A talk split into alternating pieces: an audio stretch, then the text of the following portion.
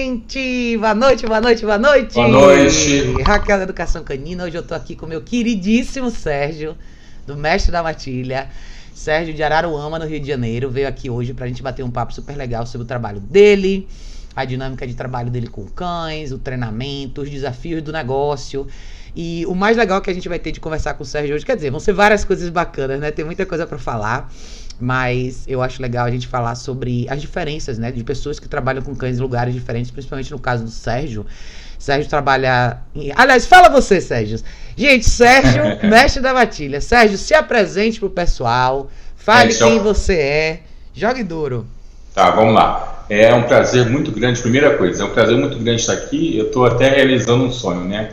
Eu vi... é, verdade, é verdade, é verdade. Estou sendo sincero. Eu vi tantos, tantas lives, tantos vídeos.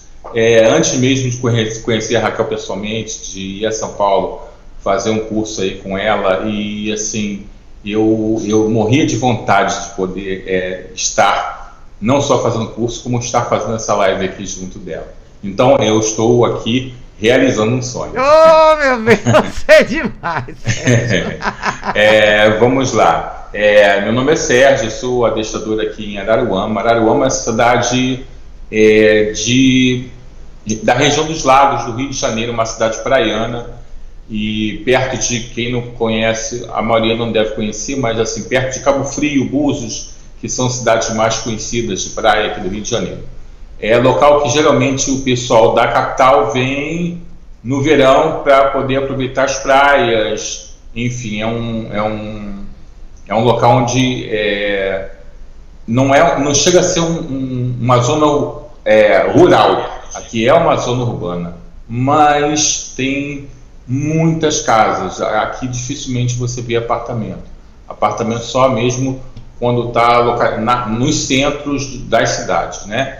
No, no geral, são casas. Então, assim, é, o trabalho aqui, eu tenho certeza que é bem diferente desse trabalho que a Raquel é, faz lá em São Paulo. Os, os, clientes são diferentes, a dinâmica do trabalho é muito diferente, né? É, vai ser legal a gente falar sobre isso, né, Sérgio? Porque a gente estava até falando um pouquinho disso antes de começar a live às vezes pra gente, né, a dinâmica do dia a dia, as famílias que a gente acaba tendo mais contato são famílias que moram em apartamento, é, a, até a própria dinâmica familiar do convívio, onde o cachorro se encaixa na família, né? E Sérgio acaba trabalhando. Eu, eu conheço a região dos lagos daí um pouco. É muito. Um lugar maravilhoso, tá, gente? Todo mundo muito, vai conhecer. Muito. Vocês vão, é um sonho. É um sonho morar numa cidade de praia maravilhosa, assim. Mas normalmente você vê uma situação bem diferente. São cães mais fortes, cães maiores, normalmente cães uhum. pessoas que moram em casa. E a dinâmica de inclusão do cachorro no dia a dia da vida da pessoa é um pouco diferente. Até a gente vai falar sobre isso, né? As expectativas que as pessoas têm com cães assim. Mas deixa eu dar uma boa noite para você, ó, Sérgio, a galera, galera do Bangalô, Thiago, Renatinha, boa noite. Fala aí, Thiago, Renata. Ju, Juliana, deu uma boa noite. Boa noite. Sibeli, boa noite. Ô, oh, gente, obrigada por estarem aqui, maravilha. Mas fala um pouquinho, Sérgio, pro pessoal sobre isso, que eu acho importante a gente ver, né? Quem assiste meus vídeos, vocês sabem que eu até tento mostrar o máximo que eu posso do trabalho com cães aqui. E Sérgio também divulga bastante o trabalho dele no Facebook, ele sempre posta bastante vídeo legal. Vou mostrar depois aqui para vocês. Mas fala um pouquinho dessa dinâmica familiar dos cães aí, Sérgio. Como é que, é, uhum. como é que são a maioria dos seus clientes? Que tipo de cães normalmente você atende? Qual é a expectativa que as pessoas têm? Vamos lá. É, o que, que acontece? Como eu falei aqui, são muitas casas e casas de pessoas que vem para veraneio, vem no é, fim de semana, vem no verão para aproveitar, né? E. Ixi, travou? Travou, Sérgio. Vocês estão vendo, Sérgio? Alô? Peraí que o Sérgio vai voltar, tá, gente? Às vezes é porque a gente tá no Skype aqui às vezes dá uma travada. Peraí que ele vai voltar. Mas ele vai falar um pouco. Deixa enquanto o Sérgio não volta, deixa eu mostrar um pouquinho para vocês aqui do esse é o site dele, tá, gente? Vocês podem entrar para ver. Sérgio faz um trabalho bem bacana. É, vocês podem conhecer um pouquinho mais sobre o trabalho dele aqui no site dele. Tem foto, tem bastante vídeo. O Sérgio faz bastante vídeo legal. Mostra bastante a dinâmica dos cães lá. Ele faz passeio, ele faz taxi dog, ele faz hospedagem, ele faz treinamento, ele faz bastante coisa. Então, tem um material bem legal no site dele, não deixem de olhar. É mestredamatilha.com.br, é o site do Sérgio Deixa eu ver se eu consigo reconectar nosso amigo aqui, que ficou perdido no Skype. Sérgio, peraí. Deixa eu, deixa eu reconectar ele aqui para vocês poderem ter ele de volta. Internet, tá, gente? É assim que funciona. Às vezes a gente fica. Às vezes a gente fica dependendo de, dessa, dessa, dessa comunicação. Mas o Sérgio já vai voltar.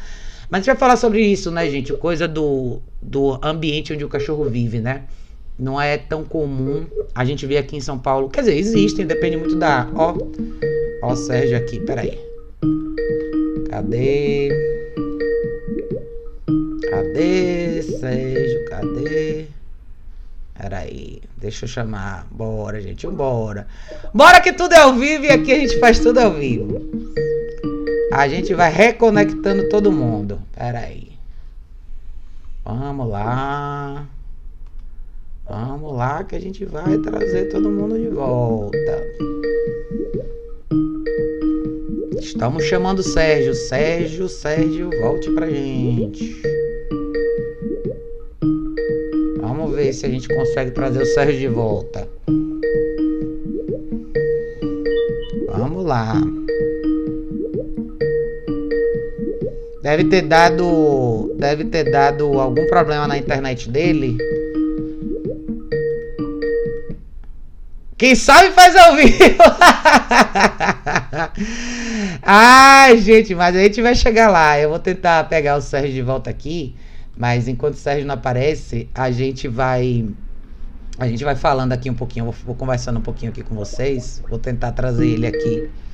Pra ver se o Sérgio volta. Aqui, peraí. Deixa eu ver. Aqui. Oi, oi, oi, oi. Sérgio? Voltei. Voltou? Voltei. Aê! Não sei o que aconteceu aqui, se foi conexão. De repente você pode, ser, pode ter sido a sua internet, Sérgio. É, pois é. Ó, tinha travado aqui, Marcos. Marcos, quem sabe faz ao vivo, a galera tá aqui de volta. É. Às vezes é uma. Às vezes é a conexão da internet, né? O É, Skype é meio pesado é. mesmo. Acredito. Mas continua, Sérgio. Mas Vamos, vamos lá. lá. ah, eu tava começando, começando a falar. Tá me ouvindo aí? Estamos te ouvindo, estamos te ouvindo. Ah, Vamos lá. De bom, vamos lá.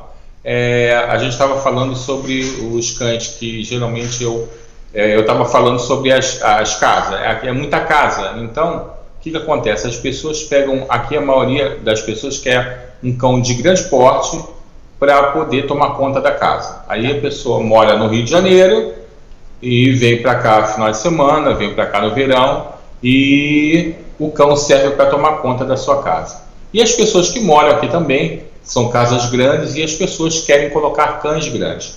Mas geralmente cão de grande porte são cães de guarda, Rottweiler, pastor alemão, é, dogo argentino, enfim, é, são ah, cães que é, não são cães geralmente é, é, os cães de guarda são muito dominantes, são os cães, que têm uma personalidade mais forte e precisam é, é, ter donos que tenham realmente condições de, de ensinar ao cão de, da forma correta. E não é geralmente isso que acontece, infelizmente. Até mesmo pitbull, aqui tem muito pitbull, é, show show, eu acho que eu já, eu já estive conversando aqui em Araruama com algumas pessoas. É, O que, que acontece com esses cães de grande porte que as pessoas não conseguem lidar com eles, não, não, não, não conseguem é, é, obter do cão o respeito, porque é o que eu falo é, para as pessoas sempre isso. É, você não tem o seu filho, você não educa ele, você dá amor, você dá carinho, maravilha, mas você não, você não, ele não tem que te respeitar. É a mesma coisa do cão. Você pode dar amor, pode dar carinho, mas o cão tem que te respeitar. E, são, e essas raças, elas têm essa tendência à, à, à, à dominância, a, a, a uma, um temperamento mais forte. Sim. E o que, que vai acontecer? A, a, a pouco, não- acredito que daqui a alguns anos vai ter um monte de pitbull, de show show na rua jogado, como já tem hoje em dia. Já né? tem, com Hot, certeza. Hot vai. Eu, eu, semana retrasada, semana passada, resgatei um Rottweiler da rua. Você até viu, né, Raquel? Nossa, Você eu até vi. comentou Coitado, gente. Ai, Pois dá mó é. pena quando a gente vê isso daí, né? comigo. Eu não aguentei ver ele na rua. Ele estava assim, definhando, muito magro. E, eh, nós tentamos salvar ele, ficou alguns dias, até pensei que ele estava bem, infelizmente não deu. Mas, assim, é, e isso não é um caso isolado, não. Isso aqui, nessa região, é, é o que mais a gente vê. São, são cães que as pessoas não conseguem lidar com eles e botam para rua, e, enfim, quando não acontece coisa pior, né? É a coisa da expectativa, né? Então, Isso. às vezes o pessoal imagina, né? Tem essa visão imediata de que uhum. eu quero, eu moro numa casa, eu preciso de um cachorro que faça guarda, o cachorro uhum. vai ficar aqui fora e vai dar tudo certo e a pessoa não para às vezes para pensar, né? O que que, o que que demanda ter um cachorro assim? O que que eu preciso Exatamente. fazer para eu ter o controle de um cachorro que possa ao mesmo tempo ter uma boa performance no sentido de alerta, mas um cachorro que eu consiga controlar, que eu consiga conviver com, que é um cachorro que não venha a ser um problema para mim, mas venha a ser uma coisa que a gente trabalha em parceria, né? Então uhum. a coisa de não entender direito sobre isso, e muitas vezes eu falo isso nos meus vídeos, é até legal o Sérgio falar sobre esse assunto, porque quando eu falo que o cachorro paga o preço, o cachorro paga o preço mesmo, tá? Com certeza. Esse caso do Rottweiler aí eu vi, cara, isso parte o coração. Você vê um cachorro que podia ser enorme, forte, bonito, o cachorro tava só pele e osso, porque muito provavelmente alguém não soube o que fazer com ele, não soube lidar, não teve paciência para ir atrás e é fácil a pessoa abrir o portão e deixar o cachorro ir, né? E eventualmente a gente encontra esses casos. Eu sei que aí a gente encontra, aqui em São Paulo às vezes a gente acha também. Então, é importante a gente falar sobre a coisa da expectativa, né? Acho muito legal o Sérgio estar tá aqui hoje para falar sobre a experiência dele e a gente vê como é importante a gente pensar antes de ter um cachorro, né? Pensar de verdade o que, que a gente espera desse cachorro, é, por que, que a gente escolheu ter o cachorro. E tudo bem, eu tenho essa expectativa em relação ao cachorro, mas eu tenho que alinhar também o que eu estou disposto a, me, a doar para esse cachorro, que é uma relação de via dupla, de mão dupla. A gente não hum. pode só esperar que o cachorro tenha uma performance maravilhosa, mas e o que, que a gente tem para dar nessa equação, hum. né? Então Exatamente. é super importante falar sobre isso, né? A Rose tinha mandado um boa noite aqui. É, Tiago e Renatinha perguntaram aqui como faz para engajar os tutores com os treinamentos, sendo que a maioria não mora no local. E quando estão no local querem aproveitar as férias? É uma ótima pergunta. Exatamente. E a, eu, eu, o problema de tudo não, não são nunca os cães, sempre são os donos, né? São os tutores. É, você lidar com essa, com o tutor que chega para você, geralmente chega como se você pudesse fosse o, o mágico que vai resolver o problema dele. Ó, oh, meu cão ele, eu, que, geralmente o que, que acontece? Eu já até conheço, eu, quando eu chego, eu já sei que eu vou escutar a mesma história sempre. As pessoas têm um, um cão de grande porte, um, um, cão com uma, um cão que exige uma atividade física diária, né? Todos Sim. os cães, né? Isso, isso, isso é geral, não é para somente, somente cão de grande porte. Até o cão de pequeno porte exige que você saia com ele, que você caminhe com ele, que você Sim. dê uma atividade diária a ele, né? Bom, esses, algum, algumas raças, elas pedem isso mais ainda, que são raças muito ativas. Você Sim. pega um, um pastor de, é, belga de Malinois, pelo amor de Deus, esse cão, ele, ele, ele é um cão que não sei se alguém já pegou aí o tradição. Essa é a Ferrari, viu? Meu Deus, isso aí é, é, terrível. Mas assim, aí vamos lá. Aí as pessoas querem que você faça um milagre, né? Olha, o meu cão ele, ele fica aqui à noite tomando conta da minha casa e ele acaba com o meu quintal, acaba com minhas plantas, acaba com isso, acaba com aquilo. O é, que, que eu faço? É, a primeira coisa que eu chego, você tem um, você tem um canil? Não, constrói. Ah, constrói um canil. Se, se você não construir um canil, eu não vou te dar solução nenhuma. É, não dá Por nem para começar. Não, não dá para começar. Aí tá, ah, eu tenho um canil, então vamos lá. Dá para fazer um canil aqui? A gente vai ver o, o local que a pessoa mora. Dá para fazer um canil aqui? Dá. Então vamos lá, vamos. Então você vai fazer um canil aqui, vai. Agora, o cão à noite ele faz tudo isso. Por que, que ele fica solto à noite? Ah, porque à noite eu quero que ele tome conta da minha casa. Bom, aí você escolhe. Ou você quer um cão que tome conta da sua casa, ou você quer o seu. Porque assim, o cão tem que ter supervisão. Como que você vai corrigir um cão se você não está vendo o que ele está fazendo? Impossível. Não, não existe mágica. Aí, aí que entra esses tutores que querem mágicas, né? querem que a gente estale o dedo e a gente é, modifique o comportamento do cão. Ah, o cão vai parar de destruir. É isso. Não, não, é bem assim. Se você, se você não tem como corrigir ele, como é que como, ele, como que você vai fazer ele parar de destruir? É, essa coisa da mágica do, do correção sem supervisão não existe, gente, em lugar nenhum. Não. Acho até legal o Sérgio é. falar sobre isso, porque isso é tão válido para o cenário do Sérgio como no meu, como em qualquer outro cenário, né? Exatamente. Às vezes a gente espera ah, eu quero que o meu cachorro patrulhe meu terreno a noite inteira, mas que não mexa na planta, que não faça isso, que não faça aquilo. Então, a gente não pode ter tudo, né? Então, Sim. você tem que pensar exatamente o que você quer. Expectativa é o nome do jogo aqui, na hora de você decidir. Uhum. E, e, saber que tem a nossa parte, né, Sérgio? As coisas não acontecem da noite pro dia, né? Se você exatamente. não participar. Uma coisa que eu falo bastante aqui, acho até que é legal você tocar nesse ponto também com o pessoal. A dinâmica dos cachorros que ficam fora de casa, que normalmente são esses cães maiores e tudo você acaba tendo um poder de influência menor, porque boa parte do tempo do cachorro, o cachorro está sozinho, tomando uma série de decisões sozinho, sem Exato. intervenção.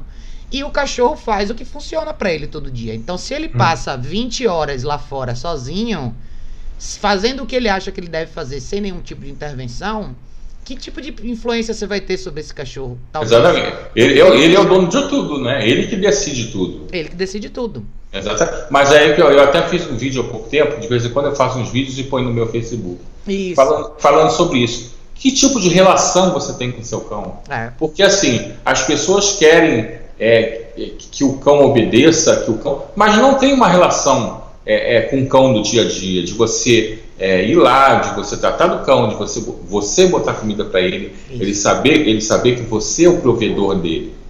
Ele tem que saber que, eu até estou repetindo o que eu falei no vídeo há pouco tempo. Você, ele tem que, tem que vir de você tudo de bom. Sim. Ele, ele, tem, que, ele tem que olhar para você e ver em você, não, dessa pessoa é, vem, vem a minha provisão, que é o meu alimento, porque isso é básico para o cão, o alimento. Vem as coisas boas, vem a brincadeira, mas vem também a correção quando eu estou fazendo alguma coisa errada. Então, e, e o cão, eu, eu, eu, às vezes eu falo para as pessoas, a gente, a gente vai deixar um cão, a gente começa a botar o cão para fazer comando. De, os cães adoram isso, as pessoas não imaginam como o cão gosta de receber comando, como o cão ele e a relação que a gente cria com o cão é, no adestramento é uma relação muito especial. O cão às vezes acaba gostando mais da gente do que o do próprio dono. Porque... Eu ia falar isso agora, porque a gente escuta muito essa história, né? Nossa, isso. meu cachorro gosta mais do adestrador e o adestrador vem aqui, sei lá, duas vezes por semana. É, Mas é a qualidade do tempo que você passa com hum. o cachorro, não a quantidade. Então, muitas vezes, o fato de você ir lá e tudo que você falou nada mais é do que engajamento com o cachorro, né? Isso. Então, o fato de você trabalhar comandos diferentes, posições diferentes, dinâmica diferente, vamos trabalhar para comer, cada grão de ração conta, aquela história que a gente fala sempre, né? Isso aí. Então, é isso que faz o cachorro criar uma relação melhor com você. É a qualidade do que você faz com esse cachorro todos os dias. Direção, é isso que é direção, né? Hum. Mas é. assim, Fala ah. um pouquinho, Sérgio, de, da, dessa dinâmica, né? Você estava falando dessa parte de como você hum. como você conduz essa instrução com a família. É, vamos lá, esse é, esse é o, é o lado mais difícil, né? Porque assim, é como eu falei, as pessoas querem, elas, elas é, a maioria das pessoas, não vamos, a gente não pode generalizar, mas a maioria ela quer que você é, venha com, com, uma varinha de condão e que você, é, não, ela, ela, ela não acha, ela não imagina que ela é a principal responsável por, pela mudança do cão. Sim. O próprio dono, a mudança de comportamento dele com, com o cão dele, que isso que vai proporcionar a mudança que ele deseja. Então, quando você chega e que você fala, olha, você tem que participar, não, eu, não, eu não vou trabalhar sozinho. Meu trabalho aqui depende de você estar comigo. Tem, eu já cheguei em muitas casas, ó, a, a empregada vai estar em casa, eu não vou estar em casa.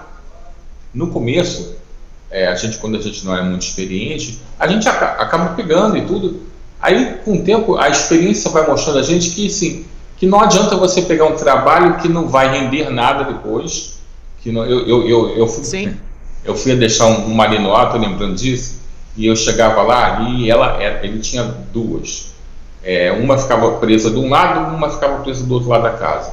Aí eu chegava e falava assim: Olha só, porque quando eu chegava, ela queria brincar comigo, pular de cima de mim e pegava o brinquedo. Até para mim conseguir botar guia nela era difícil.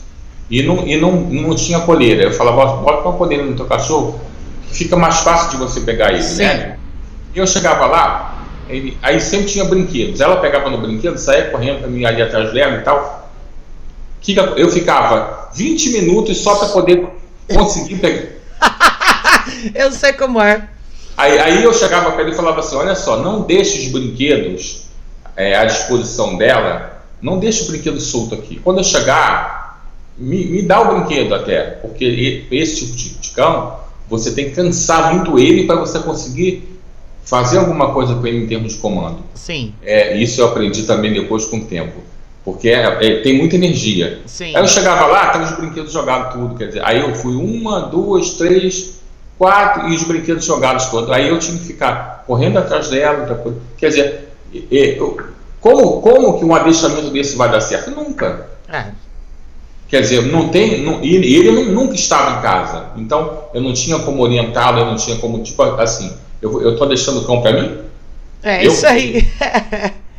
é, é o que aí. eu falo para as pessoas, olha só, eu não estou deixando o cão para mim, eu, tô, eu quero deixar o cão para você, eu quero que você consiga lidar com o seu cão da melhor forma possível. Você, você consiga fazer, é, é, construir um relacionamento novo com o teu cão, Sim. um relacionamento mais sadio, o, o, que você consiga, tudo isso que você está querendo é, você me trouxe aqui para quê? Para aqui porque você acha que o seu cão está com problema de pular em cima de você, que o seu cão ele quer sair pelo portão, enfim. Mas é, são coisas que você tem que ajudar na sua relação com o cão. Uma eu, eu, esse negócio da, de ah, a gente já chega, eu, chega e o, e o tutor acha que você. Eu cheguei numa casa que tinham quatro Yorkshires, três pessoas na casa e, e os Yorkshires mandavam na casa. Aí eu fui, eh, conversei, olha só, vamos fazer o seguinte, vamos. Aí eu fui, caixa de transporte.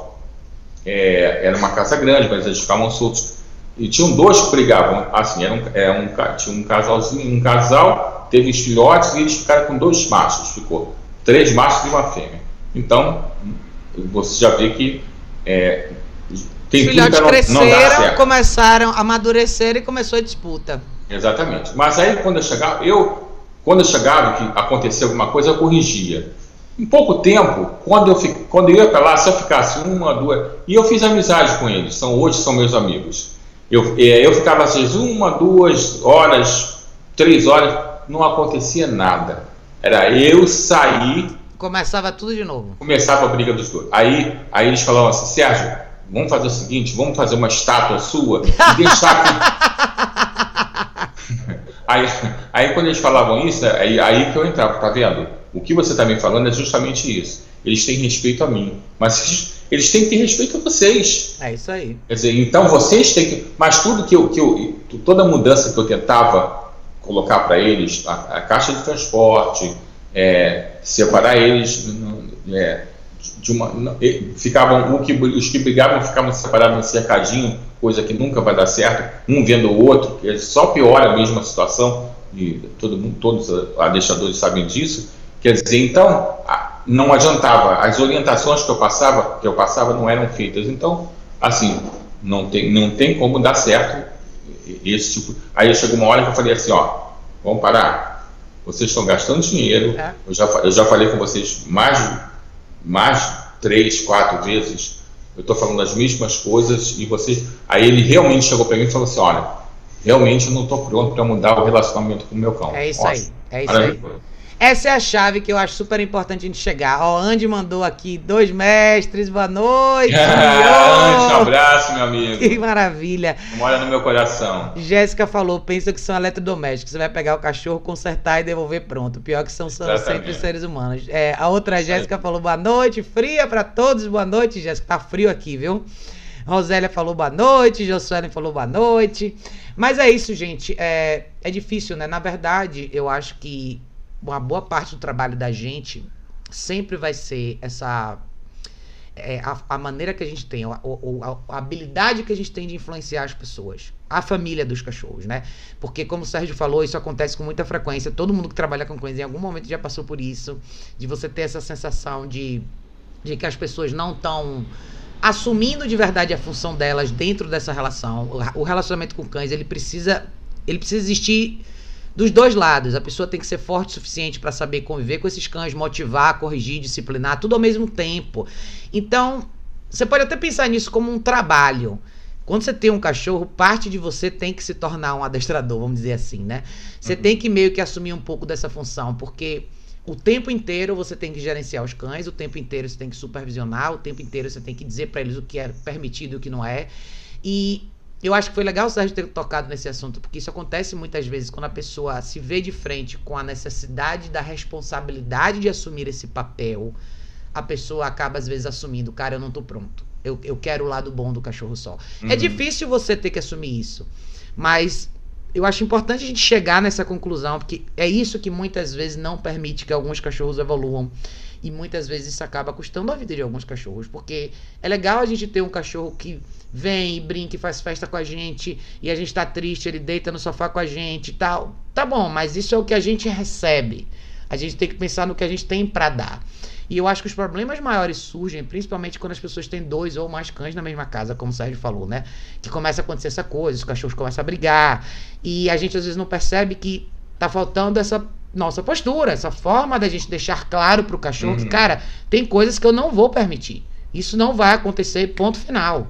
Eu vou motivar você, a gente vai caminhar junto, a gente vai fazer uma série de coisas legais, mas tem que existir o limite. Eu acho que a gente vai, nós vamos nos tornando melhores profissionais conforme a gente vai desenvolvendo nossa habilidade de, de, de instruir pessoas. Nós temos que ser bons professor para as pessoas, porque se a gente não faz esse papel, não adianta, como o Sérgio falou, você treina o cachorro para você. É gostoso, é legal você ir lá toda semana encontrar esse cachorro que você gosta e fazer tudo com ele, mas ele não é seu, ele não mora com você. Ele tem que dar certo naquela família onde ele tá. Uhum. O que mais tem hoje são cachorros abandonados, cachorros na rua, cachorros que todo mundo desistiu deles. Então, talvez a parte mais importante do nosso trabalho seja essa, né? A gente instruir essas pessoas.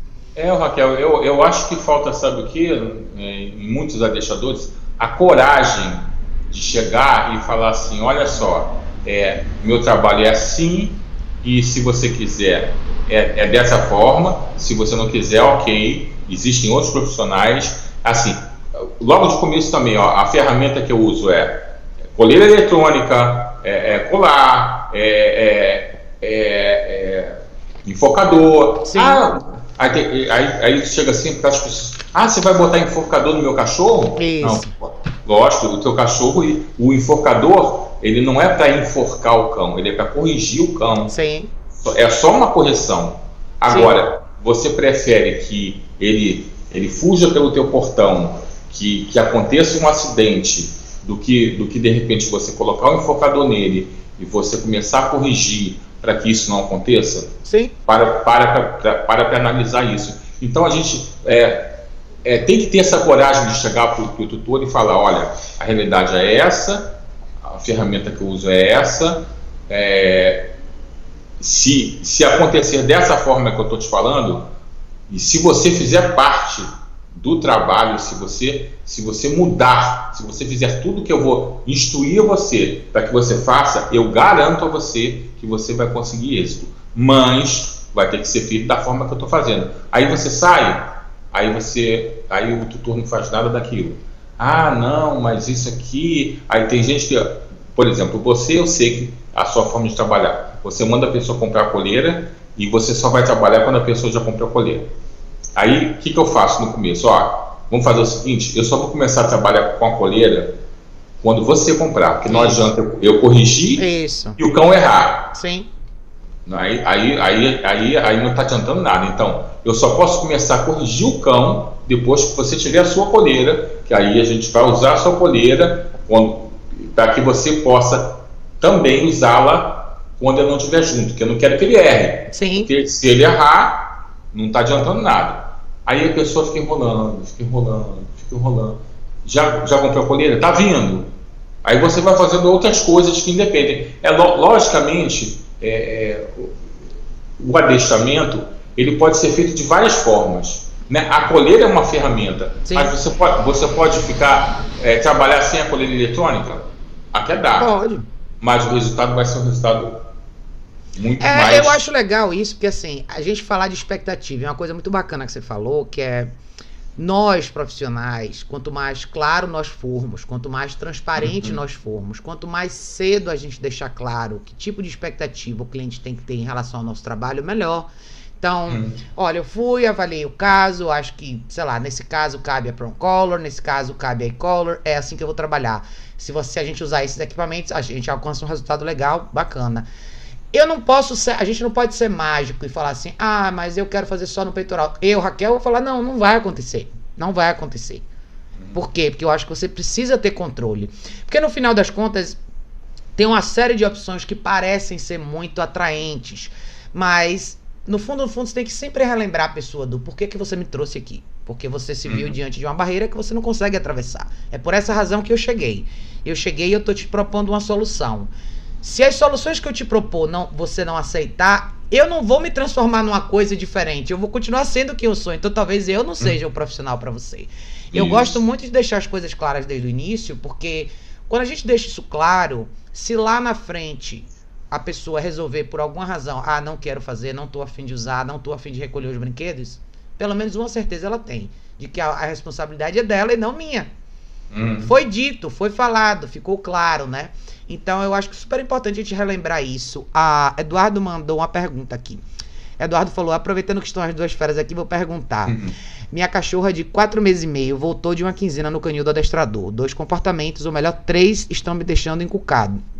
Ela tá com medo quando eu vou fazer carinho na cabeça dela. Ela tá me lambendo muito. E aí ele falou: vou deixar só nesses dois. Eduardo, é, primeiro, qual foi o objetivo que você teve quando você deixou ela com o adestrador? E por quanto, você deixou 15 dias lá. Então, você deixou num treinamento intensivo. O que é que foi acordado entre você e o adestrador? Você queria que ela aprendesse alguma coisa específica ou ela foi para lá por modificação comportamental? Segundo, é, você falou que ela tá com medo quando você faz carinho na cabeça dela. É, o que que você. Exatamente em que situação isso está acontecendo, né? No geral, se você se aproxima dela, ela, ela, ela recua. Você conversou com o um profissional que trabalhou com você em relação a isso? Você levou essas considerações para ele? Porque a gente não conhece as pessoas, cada pessoa trabalha de uma forma diferente. E eu não posso atestar pelo trabalho de qualquer profissional. Uhum. Mas eu acho que essas coisas são relevantes para a gente poder te dar uma resposta até mais completa. Então, claro que não é a intenção o seu cachorro ter medo de, de receber carinho. Agora, você tem que ver se isso é medo mesmo ou não. Depende do, da expressão do cachorro, que está acontecendo naquela situação específica. E a coisa dela te lamber muito, ela tá. Para ela te lamber muito, ela tem que estar tá sempre muito perto de você. Então, será que você está com ela sempre no colo? O que está acontecendo nessa situação? Você está com ela no seu colo? Ela está do seu lado do sofá? é, ela te lambe quando você põe a mão nela, ou só o fato dela estar tá perto de você. Tenta explicar um pouquinho melhor pra gente, porque aí a gente consegue te ajudar melhor, tá? Eu queria falar uma coisinha Diga, sobre Sérgio. isso aí que ele falou. É, é, esses, eu, eu, eu, sinceramente, é o que você falou. Cada profissional trabalha de uma forma diferente. Eu não consigo essa coisa de ah, levou para o canil dele. Eu tenho meu canil aqui, tenho meu centro de treinamento aqui.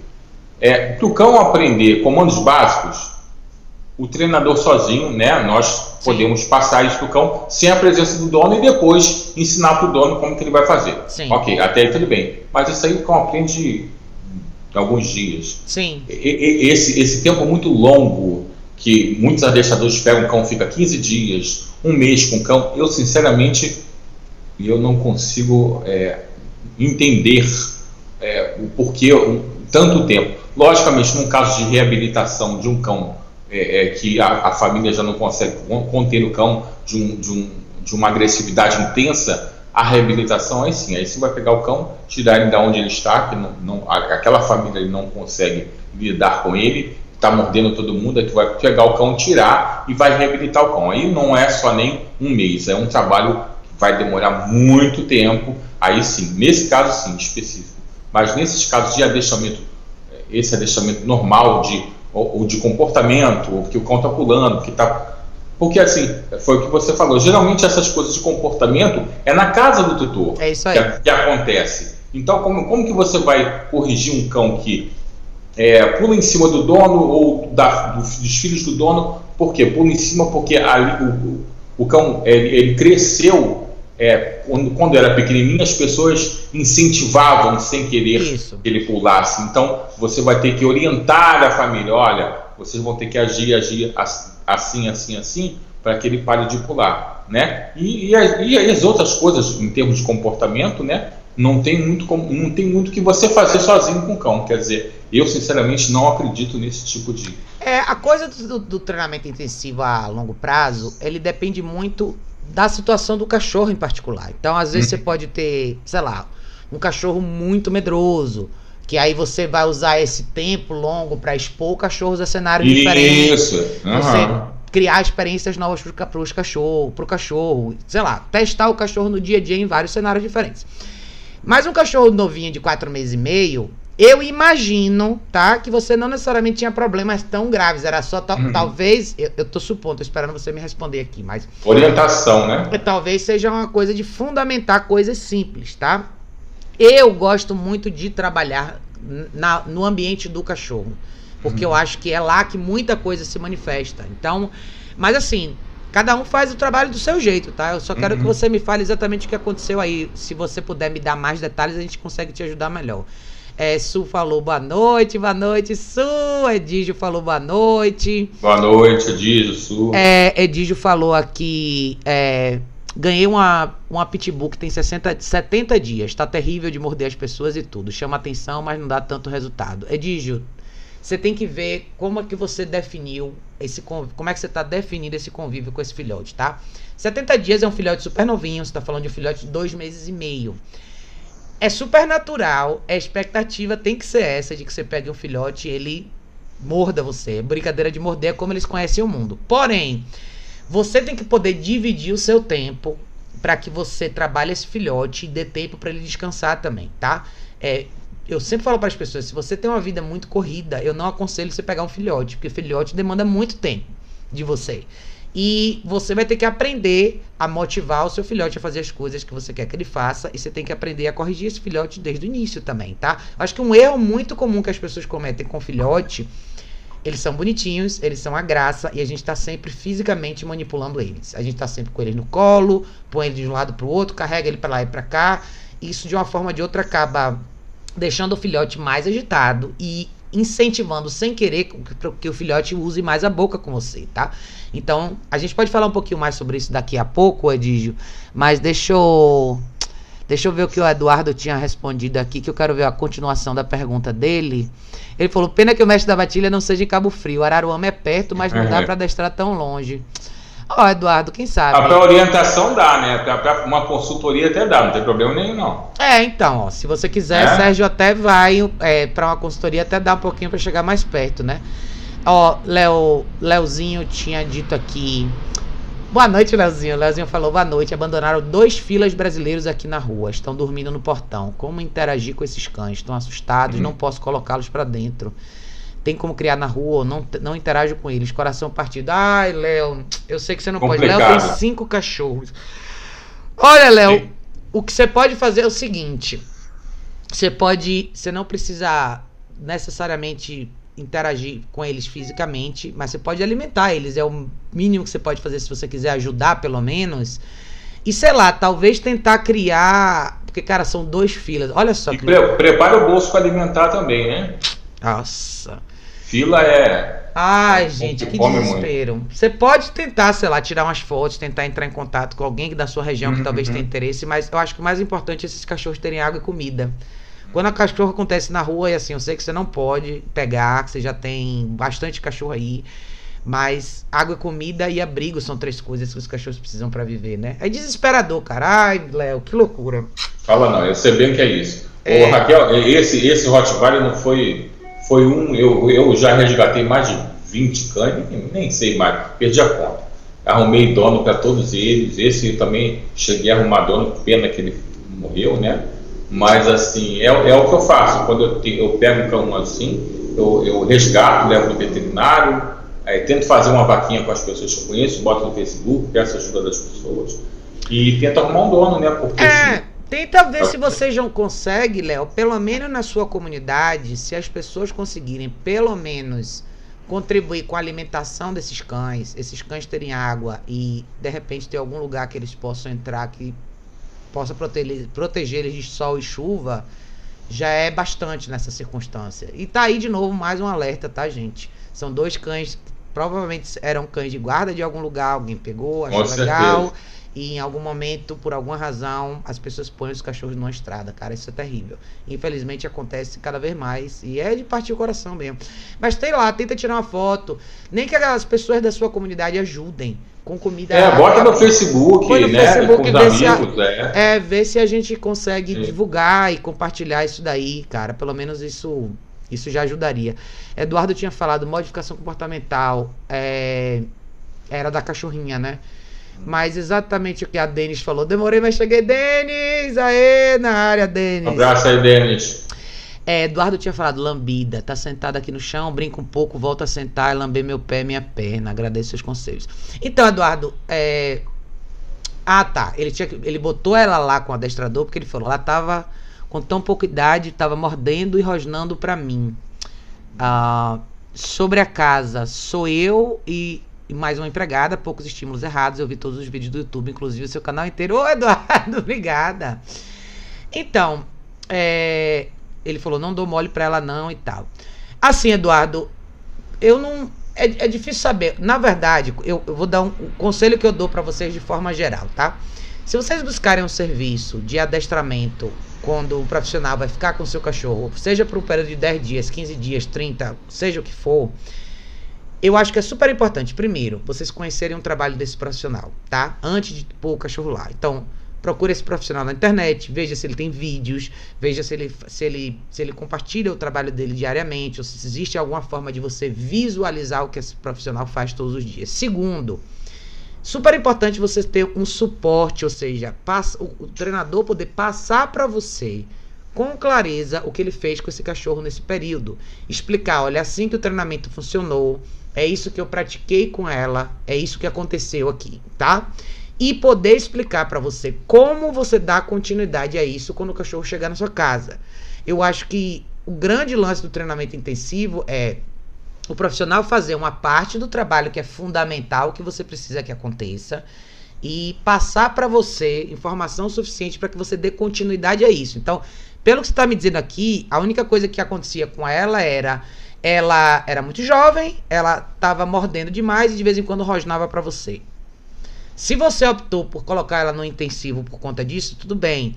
Mas eu acho que era legal você alinhar com o profissional que trabalhou com você. Qual que era o plano? A gente vai fazer o que com ela aqui, tá? Porque como o Sérgio falou, muitas vezes o cachorro tem uma postura dessa em relação a você em particular. Mas pode ser que ele, sei lá, chegue aqui e nunca apresente isso comigo, entendeu? Então, super importante saber em que circunstâncias ela rosnava para você. É no meio de uma brincadeira? É quando ela tá com alguma coisa na boca, um osso, um brinquedo, comida, entendeu? Então, tem muito de filhote nisso. Mas tem muito, pode ser também que ela seja já uma filhote com personalidade mais forte, uma filhote que já esteja mostrando uma tendência aí para um comportamento mais agressivo lá na frente. Então, se ele corrigiu ela, ele corrigiu como? Ele explicou como corrigir? Ele recriou um cenário para essa correção? No outro lado da moeda, o que, que ele ensinou para ela como alternativa? O que, que ele motivou? Ele ensinou essa cachorra um novo ritual, por exemplo, para ter acesso a brinquedo osso, um novo ritual para alimentação. Então, é difícil a gente julgar. Eu não gosto muito de passar julgamento no trabalho dos outros sem saber, tá? Mas eu. Primeiro passo seria você sentar com esse profissional que trabalhou com a sua cachorra e falar assim: cara, eu quero que você sente e me explique exatamente o que você fez com ela, porque é isso que tá acontecendo, tá? Então, por exemplo, o fato dela lamber seu pé de vez em quando, isso pode não ser nada demais, entendeu? Uhum. Vários cachorros fazem isso, isso não necessariamente significa nada de bom ou ruim. Significa simplesmente que é o cachorro, ele lambe você e acabou. Ah, e, e, até o rosnado, né, o Raquel? O que, que acontece? Sim. O cachorro, quando. Eu, eu canso de falar isso. O que, que, o que mais acontece hoje em dia é as pessoas pegarem cachorros muito novinhos, tirarem de perto da mãe, a mãe não corrige o cão. Sim. O cão e isso aí, é, é, é, é, esses rosnados, assim, até mesmo por, por tipo, pela briga da, da eu, eu, eu sou melhor, eu que vou Sim. comer na sua frente. É normal entre os filhotes. E a Sim. mãe geralmente corrige. Aí tiram o cachorro antes dessa correção da mãe. O que, que ela vai fazer? Ela vai fazer o que ela iria fazer com, com os irmãos e com a mãe, ela vai fazer com o dono. Sim. Então vai caber o dono corrigir da mesma forma. Quer dizer, isso eu não vejo muita normalidade nesse tipo de Então, rosnado é. nem sempre é uma coisa necessariamente tão e... alarmante E dependendo da situação, ele cabe, por exemplo. Então, sei lá, você tem. Eu tenho duas cachorras hoje, que é as minhas duas que sobraram. Às vezes, por exemplo, sei lá, se uma delas estiver comendo e alguma coisa, sei lá, elas não rosnam uma pra outra, mas, por exemplo, sei lá, pegou alguma coisa muito legal. É normal o cachorro. Ah, tipo, não quero que você chegue perto, entendeu? Até aí não é nada demais, entendeu? Mas você tem que ver até onde você tem o controle sobre o seu cachorro. Em que intensidade isso acontece, em que situação específica isso é. acontece. Na minha casa eu tenho 10 cães, né? Aí. Então, você sabe disso, já te contei, Sim, né? Fábio, é, até da história da, galera da, da, até da história da comida e tudo. Quando um cão rosna do outro, o que, houve? Eu, eu, já chego perto, já, aí eles já Sim. entendi que está sendo corrigido, acabou. O que, que é, por quê? Eu tenho 10 cães, os 10 cães têm que me respeitar. Sim. Isso aí é fundamental que os seus cães respeitem você. Mas por quê? Já foram corrigidos, porque é normal, assim, é, é, entre os cães, é, até mesmo, eu tenho uma matilha na minha casa, são 10 cães e uma matilha. Nessa matilha existe aquele, por mais que eu seja, eu seja o líder, né, que eles me vejam como líder, entre eles existe o que vem depois, o que vem em segundo, existe um, um, uma hierarquia. Uma hierarquia. E essa hierarquia, ela, o, os cães, eles vão é, estar contestando essa hierarquia sempre. Sim. Sempre que ele vê, aquele que está abaixo vê que o outro, ele, ele, ele, vai, ele vai tentar nisso, vai caber você, que é o, o chefe, que é o líder, né? Você quem manda, você chegar e intervir, olha, acabou, eu não quero isso. Fim de papo. É. é. a disputa entre no grupo sempre vai surgir, como o Sérgio falou, uhum. principalmente na fase onde os cães amadurecem. E ao longo da vida eles vão testar a sua posição. Exatamente. Ao longo da vida eles vão testar se você sabe o que você está fazendo mesmo. Uhum. Então, assim, Eduardo, se você está em Cabo Frio, o cara está perto do Sérgio, entre em contato com ele. Eu vou até botar aqui de novo o, o site do Sérgio para vocês verem. Tem um é que eu falei, aqui, ó. Uma, uma consultoria em Cabo Frio. Ó sem problema algum, não é, não é, tão distante não. Assim, logicamente não daria para fazer um, um trabalho é, é, de, de, semana, como eu faço, uma vez por semana, duas vezes por semana, que aí já fica distante. Mas uma consultoria de orientar ele Sim. a respeito ao Eduardo, você vai ter que fazer isso, isso, isso, você. Porque geralmente é isso, é isso que tem que ser feito. Né? Você orientar o dono como que ele vai agir para poder é, resolver aqueles problemas que ele vai né, te apresentar. E às vezes até, Eduardo, você evitar certas situações, evitar que certas reações surjam, por exemplo, que é uhum. o famoso criar o cenário para o cachorro acertar. Então, um filhote de quatro meses e meio, eu acho uma excelente idade, porque ele não é mais tão pequenininho, ele já está começando a crescer, ele já é um cachorro que pode ter uma rotina legal, ele já pode caminhar todo dia, ele já pode treinar todo dia, você pode usar a comida do dia para fazer uma série de coisas de adestramento com ele, e ele pode ter o um lugar para ele descansar todo dia. Então, assim, você está numa fase muito bacana mas é importante identificar exatamente aonde essas pequenas coisas estão acontecendo, tá? E assim, como você pagou por esse serviço para esse profissional, fique à vontade de tirar dúvidas com ele também, né? Uhum. Porque eu acho que já que você investiu num treinamento com essa pessoa, peça certo tipo de orientação, veja o que ele vai te falar. Se você quiser, entre em contato com o Sérgio. O Sérgio tá aí mais pertinho de você também, tá? A Lei disse boa noite, Ale. Que bom que você tá aqui. Boa noite, Ale. É, Rose falou, minha conexão aqui, conseguiram me responder. Rose, não sei, você mandou. Ah, deixa eu ver. Às vezes, gente, acontece de eu não, de eu não conseguir. Nem todas as perguntas aparecem, mas eu vou até abrir a, a live no Facebook aqui, porque às vezes, por alguma razão, algumas perguntas do Facebook não aparecem. Mas deixa eu ver se eu abro a sua aqui, Rose. Rose disse que tinha mandado pergunta, deixa eu ver. Deixa eu ver se apareceu aqui alguma pergunta que eu não vi. Uh, aqui, ó, peraí. Rose tinha falado aqui, ó. Falando algumas coisas por alguma razão não aparece. Rose tinha falado: esse assunto é muito importante. Você, tutor, ter a liderança sobre o cão. A Agatha, nossa dog alemão, me mostrou isso. Podemos tratar nosso cão com amor, mimos, mas controles, é, mais com controle e saber da limite. É, com certeza. Rose é minha, é minha esposa. Ah, é você, Rose. a, Agatha é minha dog alemão. É isso que é eu falei, a Agatha a nossa dog alemão. Né? Mas, mas, ela é que, mas ela é que, ela é que cuida dela e assim, e ela tem uma, ela, ela é um cão de guarda e ela tem um temperamento muito forte. Ela com meses já, já rosnava pra gente, tal como ele falava aí, já rosnava pra gente assim de tipo assim, é, eu não quero fazer isso, eu quero fazer. E, e a Rose, ela tem um domínio muito grande sobre ela e, e ai da gente se não tivesse. Essa essa essa cadela que a gente tem, a Agatha, ela, se não tivesse uma orientação desde filhote, como a gente deu a ela, hoje seria um cão que ninguém ia conseguir chegar perto dele. É. E a bicha é grande, hein? Essa é grande. Muito, muito, muito grande. É, Denis perguntou aqui: o que acham de um filhote de 4 a 6 meses solto pela casa? Aconselho meus clientes a manterem cercados e soltá-los apenas nos momentos de convivência ou aprendizado. Qual a sua opinião, Sérgio? Desculpa, eu não, não escutei. A pergunta foi a seguinte: ele ah. falou. É, o que é que você acha de um filhote de 4 a 6 meses que tem. Hum. que tá sempre solto pela casa, entendeu? Ele falou: aconselho meus clientes a manterem cercados e soltá-lo apenas nos momentos de convivência ou aprendizado. Ele perguntou o que, é, que você acha. De, de, depende do cercado, né? Porque assim, é o, que, é o que eu falo. Aquele cercado onde o cão está te vendo, ele tem contato visual com você pela casa toda, eu não acho válido. Eu acho válido você botar o cão num local que ele não. Ele, ele, ele, ele, ele veja aquele local como um local de descanso dele tal como uma, a caixa, né? Que, a caixa de transporte, sim. A caixa de transporte, que o cão vai para lá e vai, ele não tem o que fazer, cabe ele o quê? Relaxar, descansar e deitar. Então, aí é válido. Eu acho que esse, essa coisa de você botar no local na sua casa, não, vou deixar ali.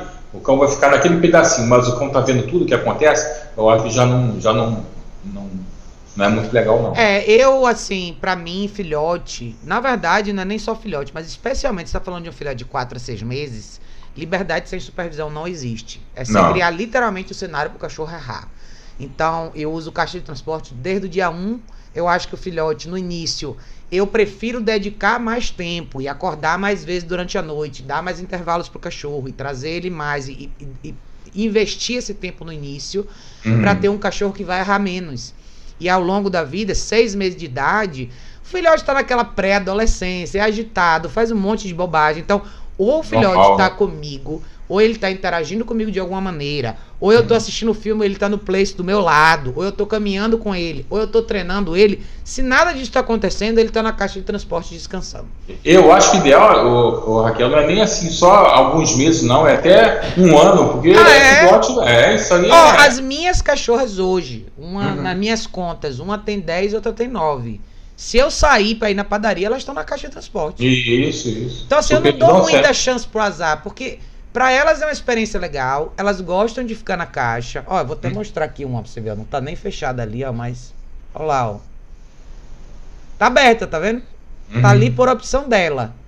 Então, é um lugar que elas descansam, é um lugar que elas ficam tranquilas, é um lugar que elas não vão entrar em confusão. Uma não vai atrapalhar a outra. Sim, por que não? Não tem nenhuma razão pela qual deixar esses cachorros soltos pela casa quando eu não posso supervisionar. Eu faço isso ao tá, fim da vida do cachorro. Uhum. Hoje minhas cachorras têm muito mais liberdade, porque porque eu, eu tenho mais tempo, meu, meu horário é mais equilibrado, eu consigo dedicar mais tempo para elas. E elas sabem o que fazer. Tem uma aqui, ó, atrás de mim aqui, ó. Ó. Uhum. Então, assim, ela tá quieta aqui, porque ela sabe que quando eu sento aqui no computador, vou fazer alguma coisa, é aqui que ela tem que ficar e acabou. É, é a mesma Você vai coisa criando assim, isso, mas é aquela história. Eu estou aqui. Hum. Eu estou aqui supervisionando. Se hum. eu, por alguma razão o que vocês viram aqui mudar e elas levantarem e forem fazer alguma coisa errada, eu estou aqui para intervir. Uhum. Então, claro que ao longo dos anos seu cachorro cria melhores hábitos. Se você fizer a coisa certa, ele cria. E lá na frente eles vão ganhando mais liberdade, mas isso não significa que o seu papel deixa de existir. Exatamente. Eu acho que liberdade sem supervisão é talvez a raiz da, dos, da maioria dos problemas dos cachorros. Então o cachorro começa a errar, errar, errar, come planta, come controle remoto, faz besteira, come o jardim, pula a grade. Aí a pessoa vai falar assim: ah, realmente eu preciso de ajuda. Como na realidade você pode evitar tudo isso se você usar coisas como caixa de transporte, se você usar um canil, a coisa do uhum. cercadinho, como você falou, depende muito de aonde ele está e como ele é colocado. Mas eu acho que a gente tem que saber. É nosso papel supervisionar. É Com certeza. Ó, aqui, aqui, aqui na, na, hospedagem, né? Eu não moro aqui, né? Eu tô aqui na, aqui é o centro de treinamento e a hospedagem. Eu tenho dois bulldogs campeiros, né? Eu tenho um de sete meses e uma de um ano e pouco. Mas assim, eles estão tão acostumados com o canil, Raquel, que uma vez eu deixei eles soltos na, na área de, de recreação, né? Sim. E fui embora. Mas aqui eu tenho câmera. Sim. Então lá de, lá de casa eu monitoro aqui. Aí eu liguei as câmeras para ver. Olha, eles não conseguiam relaxar de jeito nenhum querendo entrar no canil. É isso aí. já estão acostumados essa hora, já está no canil. Eles, eles para relaxar, eles só conseguem relaxar se eles entrarem no canil. Ó, é sensacional você ter levantado esse ponto, Sérgio, porque eu falo bastante, principalmente, ó, pessoas que têm cães muito inseguros, pessoas que têm cães muito agitados. Às vezes o cachorro precisa dessa tranquilidade. Uhum. Ele precisa dessa restrição de espaço para ele poder relaxar. Às vezes a gente imagina que é o contrário, que o cachorro vai ficar bem quanto mais espaço você der, quanto maior a casa for. Na verdade, não é. Eu tenho um exemplo aqui, a Lúcia, essa que eu mostrei para vocês que está dormindo ali. Lúcia é uma cachorra que tem um certo grau de insegurança para algumas coisas, e se você deixar muita coisa para ela fazer, a mente dela fica muito acelerada. Ela tem mais dificuldade de relaxar. E a caixa de transporte para ela é assim: ela entrou ali, ela imediatamente faz assim, ó. É como se tivesse tirado das costas dela um peso e é o lugar que ela relaxa. Então, eu bato bastante na tecla da caixa de transporte, porque assim, eu moro aqui em São Paulo, aqui é cidade e apartamento, mas assim, eu sempre falo, para quem tem casa e assim, cara, canil é uma opção legal, é o lugar do seu cachorro relaxar.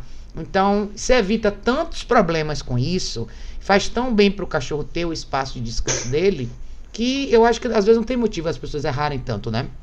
É, é que as pessoas não imaginam, elas vêm muito assim, é, é, infelizmente, Raquel, a gente entra naquele, na, naquela, naquele clichê da humanização dos cachorros. Né? Ah, o meu cachorro ele só fica bem se ele ficar na minha, no meu quarto, se ele dormir perto de mim, na minha cama, não. Na verdade, isso é uma grande mentira. Quem não fica bem não é o cachorro, quem não fica bem é você. É isso aí. É, é a tua carência, né? A, a, sua carência emocional, o cachorro precisa ficar perto de você, porque aquele cachorro ali, ele, ele, você, você fazendo isso, a gente sabe que com o tempo pode, pode ocasionar vários problemas né, de comportamento com esse tipo de, de, é, a gente tem essa, a gente tem a, a, coisa da projeção, né? Eu falo bastante sobre isso. Então a gente projeta no cachorro porque a gente se sente assim, a gente imagina que o cachorro sinta assim. Então, exatamente, é exatamente o exemplo do quarto que você falou.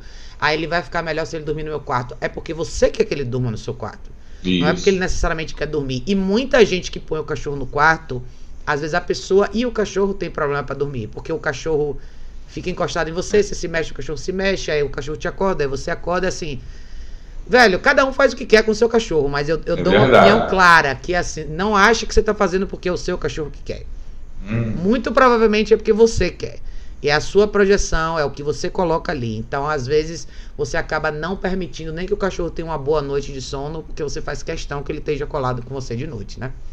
É. Mas enfim, Carol, Carol, Carol, minha amiga, Carol falou boa Oi, noite. Carol. Gente, crueldade, filas são grandes e uma despesa grande também. Maldade jogá-las na rua, são fiéis aos donos, são. Cara, é complicado, velho. Isso acontece. Ó, a Juliana. O fila é um cão maravilhoso. Eu, eu deixei uma fila, meu Deus. Eu me apaixonei por ela. É uma, uma doce de. Uma é, é uma doce. crueldade, cara, você vê isso daí. A é. Juliana tinha falado, Raquel, fala para o Léo entrar em contato com o Jário do Bandog Brasil. Ele conhece muita gente que gosta desses cães. Pois é, Ju, Leozinho, se você estiver por aí, de repente tira umas fotos, vê se, vê se, se você consegue divulgar nesses outros canais também, tá? Cara, é de partir o coração, com certeza. É, Eduardo tinha falado aqui da filhotinha dele. Vocês perguntaram por que ela foi para lá, a modificação comportamental. É, eu entendi, Eduardo. Mas é isso. Se você viu que a gente conversou aqui, eu acho que é, enfim, dá um toque no Sérgio se você quiser, tá? Ele pode te ajudar e porque quanto mais informação a gente tiver sobre a sua dinâmica com esse cachorro, com esse filhote, melhor. Muitas vezes a gente pensa que é uma coisa muito complexa, às vezes está muito mais ligada à sua postura com ela e à sua dinâmica do dia a dia com ela do que qualquer outra coisa, tá? Geralmente sim, né? Denis falou assim: Sérgio, acredito que esse tipo de trabalho de treinar o cão por mês em um centro de treinamento seja voltado para cães de trabalho que depois serão, vendi, ve, serão vendidos para funções. Você acredita nesse isso, trabalho? Isso, aí, aí sim, é um cão de guarda, né? De, você vai treinar para a função de, de, de, de, defender. É, trabalho de guarda e proteção. Às vezes o pessoal isso. faz isso, é.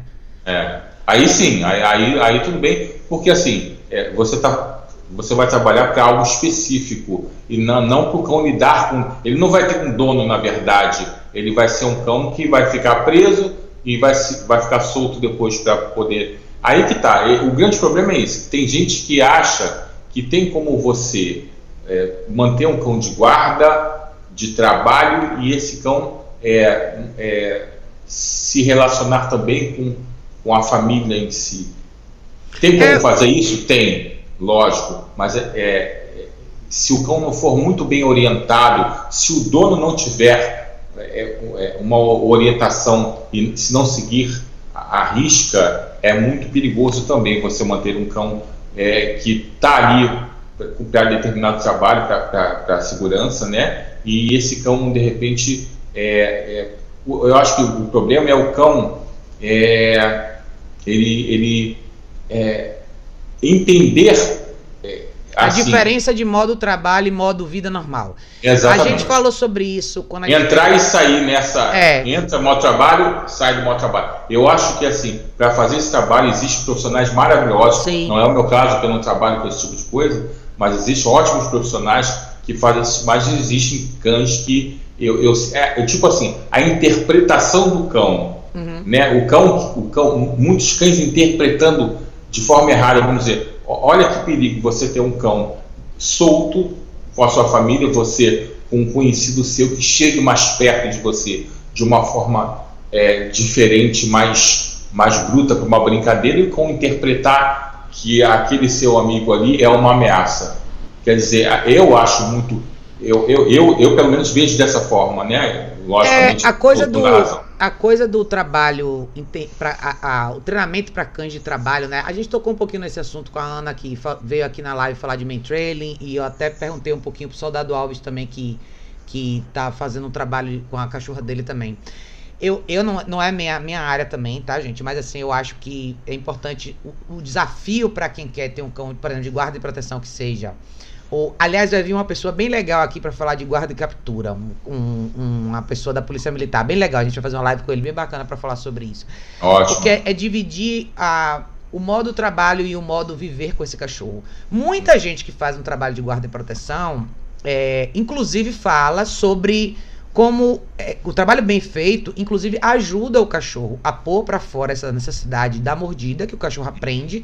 Então uhum. ele sabe o momento exato de fazer isso, logo fica mais fácil conviver com ele socialmente falando. Porém, as pessoas que fazem isso se dedicam muito a esse trabalho. É gente uhum. que tem muito tempo para trabalhar o cão no modo trabalho, expor esse cachorro a uma série de, de esferas sociais diferentes.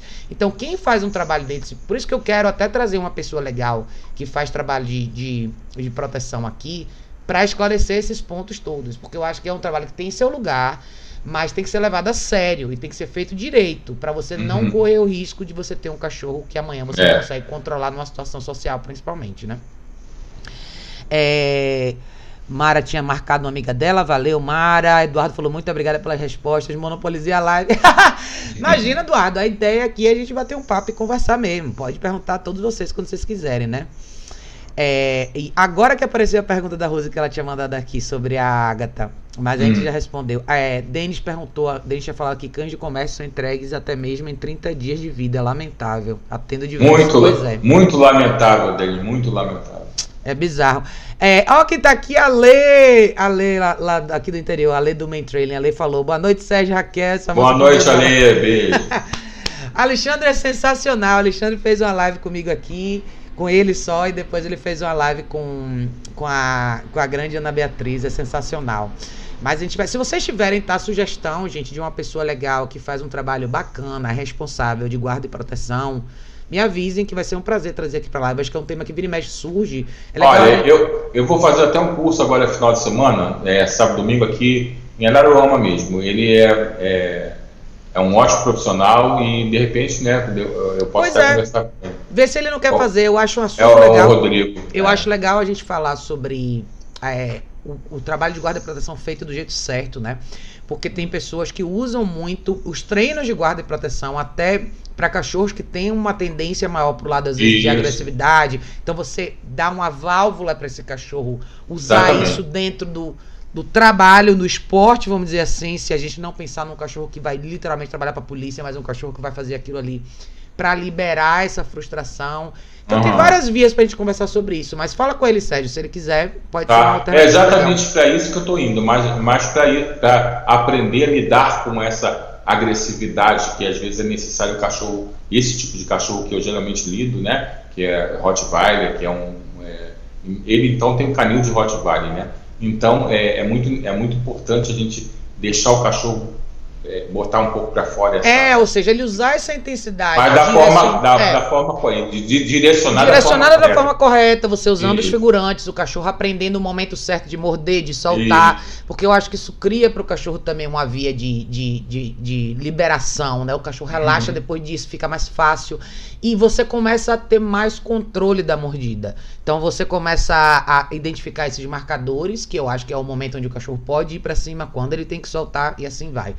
Mas a gente vai, com fé em Deus, trazer alguém bem legal. Fala com ele, Sérgio, se ele quiser. Ah, a gente faz uma live bacana. Domingos falou boa noite. Boa noite, Domingos. Boa noite, Domingos. É, Rose. Ah, aqui é outra Rose. Ela falou, é outra Rose. Sou a Rose Pimenta. Ah, peraí. Ah, Ela falou. Rose, sou eu Rose aqui. Pimenta. Peraí que eu vou. Pimenta é a Rose dos Bulldogs. Pergunta quantos Bulldogs ela tem um monte. Quantos Bulldogs você tem, Rose? Olha o Sérgio perguntando aqui. Ó, Jim! Jim, você tá. Ó, Jim, você tá na minha lista negra, hein, Jim? Você falhou nas duas lives que era para você ter vi, vindo. Ó, aí ele falou aqui, ó. Desculpa de novo, Raquel. Última live entrei tive que sair. Jim, você tá na minha lista negra, Jim. Você pediu um monte de live, eu trouxe um monte e você não veio. Rose falou as roses. Ó, Gina aqui. Gina! Jim falou que eu tive muito ocupado ultimamente, mas vou me programar mais para lives. Tá bom, tô de olho, hein, Jim. É, ele falou: tem um amigo que tá com um cãozinho filhote de 60 dias. Ele disse que quer roer todos os móveis. Então ele falou que ia comprar um, um osso enorme para ele deixar com ele no canil por enquanto. É, se não tivesse em casa, mas eu disse para ele que ideal seria treinar o cão com, com comida, 5 minutinhos, fazer exercício para ele seguir a mão, exercícios cognitivos, carregar o clique, etc treinar um pouquinho com caça, com paninho, fazer um treino de caixa de transporte para guardar ele na caixa de transporte, para ele aprendendo a lidar com a ausência do dono, saber lidar com a situação, ver que o canil é caixa como algo positivo e tal. É, eu também disse que não seria legal deixar o filhote sozinho com osso enorme, pois ele tem os dentes fracos ainda e o osso é duro e ele ia ficar desestimulado a morder. É, é, isso aqui não. Isso não é o que a gente quer, porque ele pegou o no ar, vai treinar para guarda. Eu também disse que quando o cão morder porque não deve ser para corrigir o cão, deixar os cães todos em casa para dar chance para o cão. O que você acha dessa situação? Meu conselho foi correto? Jim, assim, é, se ele pediu para você uma opinião, eu acho de novo, ó, esse Sérgio é mais um caso. Na verdade, a gente está vivendo um pouco de uma mini febre uhum. de Malinois. É, pois tá é. um pessoal pegando Malinois agora pra cima e pra baixo, esses cachorros estão surgindo. Eu, eu, sinceramente, eu não vejo Malinois como um animal de estimação pra, você ter na sua casa. É, é, um animal que ele exige muito, ele, ele vai te exigir demais. É, dificilmente vai, vai ter um tutor que tenha condições de dar a, a, esse, a esse cão o que ele precisa. É, o que ele precisa, exatamente. É um, é um cachorro com. Assim, é um cachorro com muita potência, cara. Não é brincadeira, não é um cachorro para você ter só porque ele acha bonitinho. Ah, tem exceções no mundo? Tem. Pode, pode aparecer alguém que diga, cara, tem um Malinois que é super bom. Pois é. Não tô dizendo que não existe, tá? Mas se a gente analisar de forma macro, eu acho que as pessoas estão sendo atraídas para esse, esse cachorro. Eles estão surgindo com mais frequência. Era quase impossível ver Malinois, agora eu tô começando a ver alguns aqui em São Paulo. E hum. o meu medo é o que é que vai acontecer com esses cachorros se as pessoas não souberem o que fazer com eles? E especialmente na janela de tempo de 8, 9 meses até 2 anos, que é justamente quando esses cachorros são abandonados. Porque as pessoas começam a descobrir que o cachorro é demais para elas. Então, quando eu estava falando aqui do exemplo de trabalho de guarda e proteção, ou qualquer tipo de trabalho com cães, todo mundo que eu já trouxe aqui na live pode atestar para vocês que trabalha com cachorro todo dia, e eu digo cães de trabalho, vão dizer o quanto isso demanda. Então, às vezes a gente pensa só em, ah, vou comprar um ali no ar porque eu quero que ele faça proteção.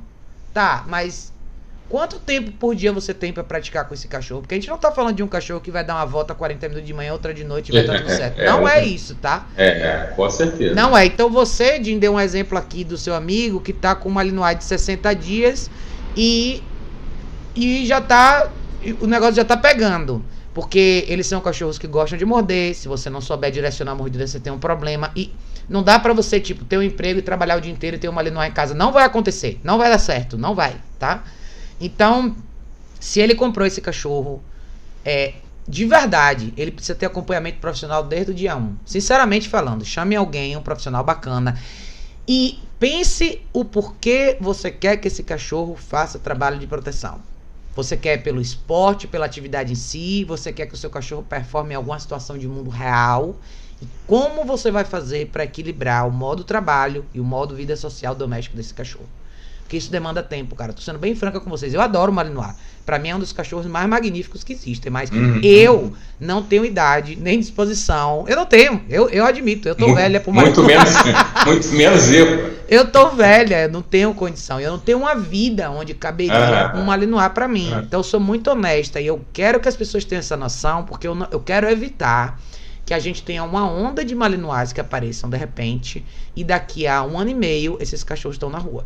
Mas eh, sabe o que eu acho, Raquel? As pessoas. é, essa, essa, é, essa, essa coisa do Malinois, né? Tá muito na mídia, Tá. onde trabalho. Então, olha que maravilha. ma- Mas as pessoas não imaginam que aquele Malinois que ela tá vendo ali, fazendo aquilo tudo, ele desde dois meses, ele foi adestrado intensamente todos os dias para lá, quando chegar um ano, um ano e pouco, tá realizando tudo aquilo ali. As pessoas não têm noção do, do, do trabalho que é, que é feito em relação ao Malinois. Aí quer pegar como animal de estimação, um animal que não é feito para estimação, um animal que é um animal de trabalho, é um animal que, que eh, ele, ele, tem que ele tem que trabalhar, senão ele fica Ele doido. tra- Ó, a gente trouxe aqui semana passada, Soldado Alves aqui, o bombeiro aqui de, do Paraná com a Malinois dele. Ele tava falando. Se você entrar no canal do YouTube dele, você vai ver que ele treina essa cachorra desde que ela tem três meses.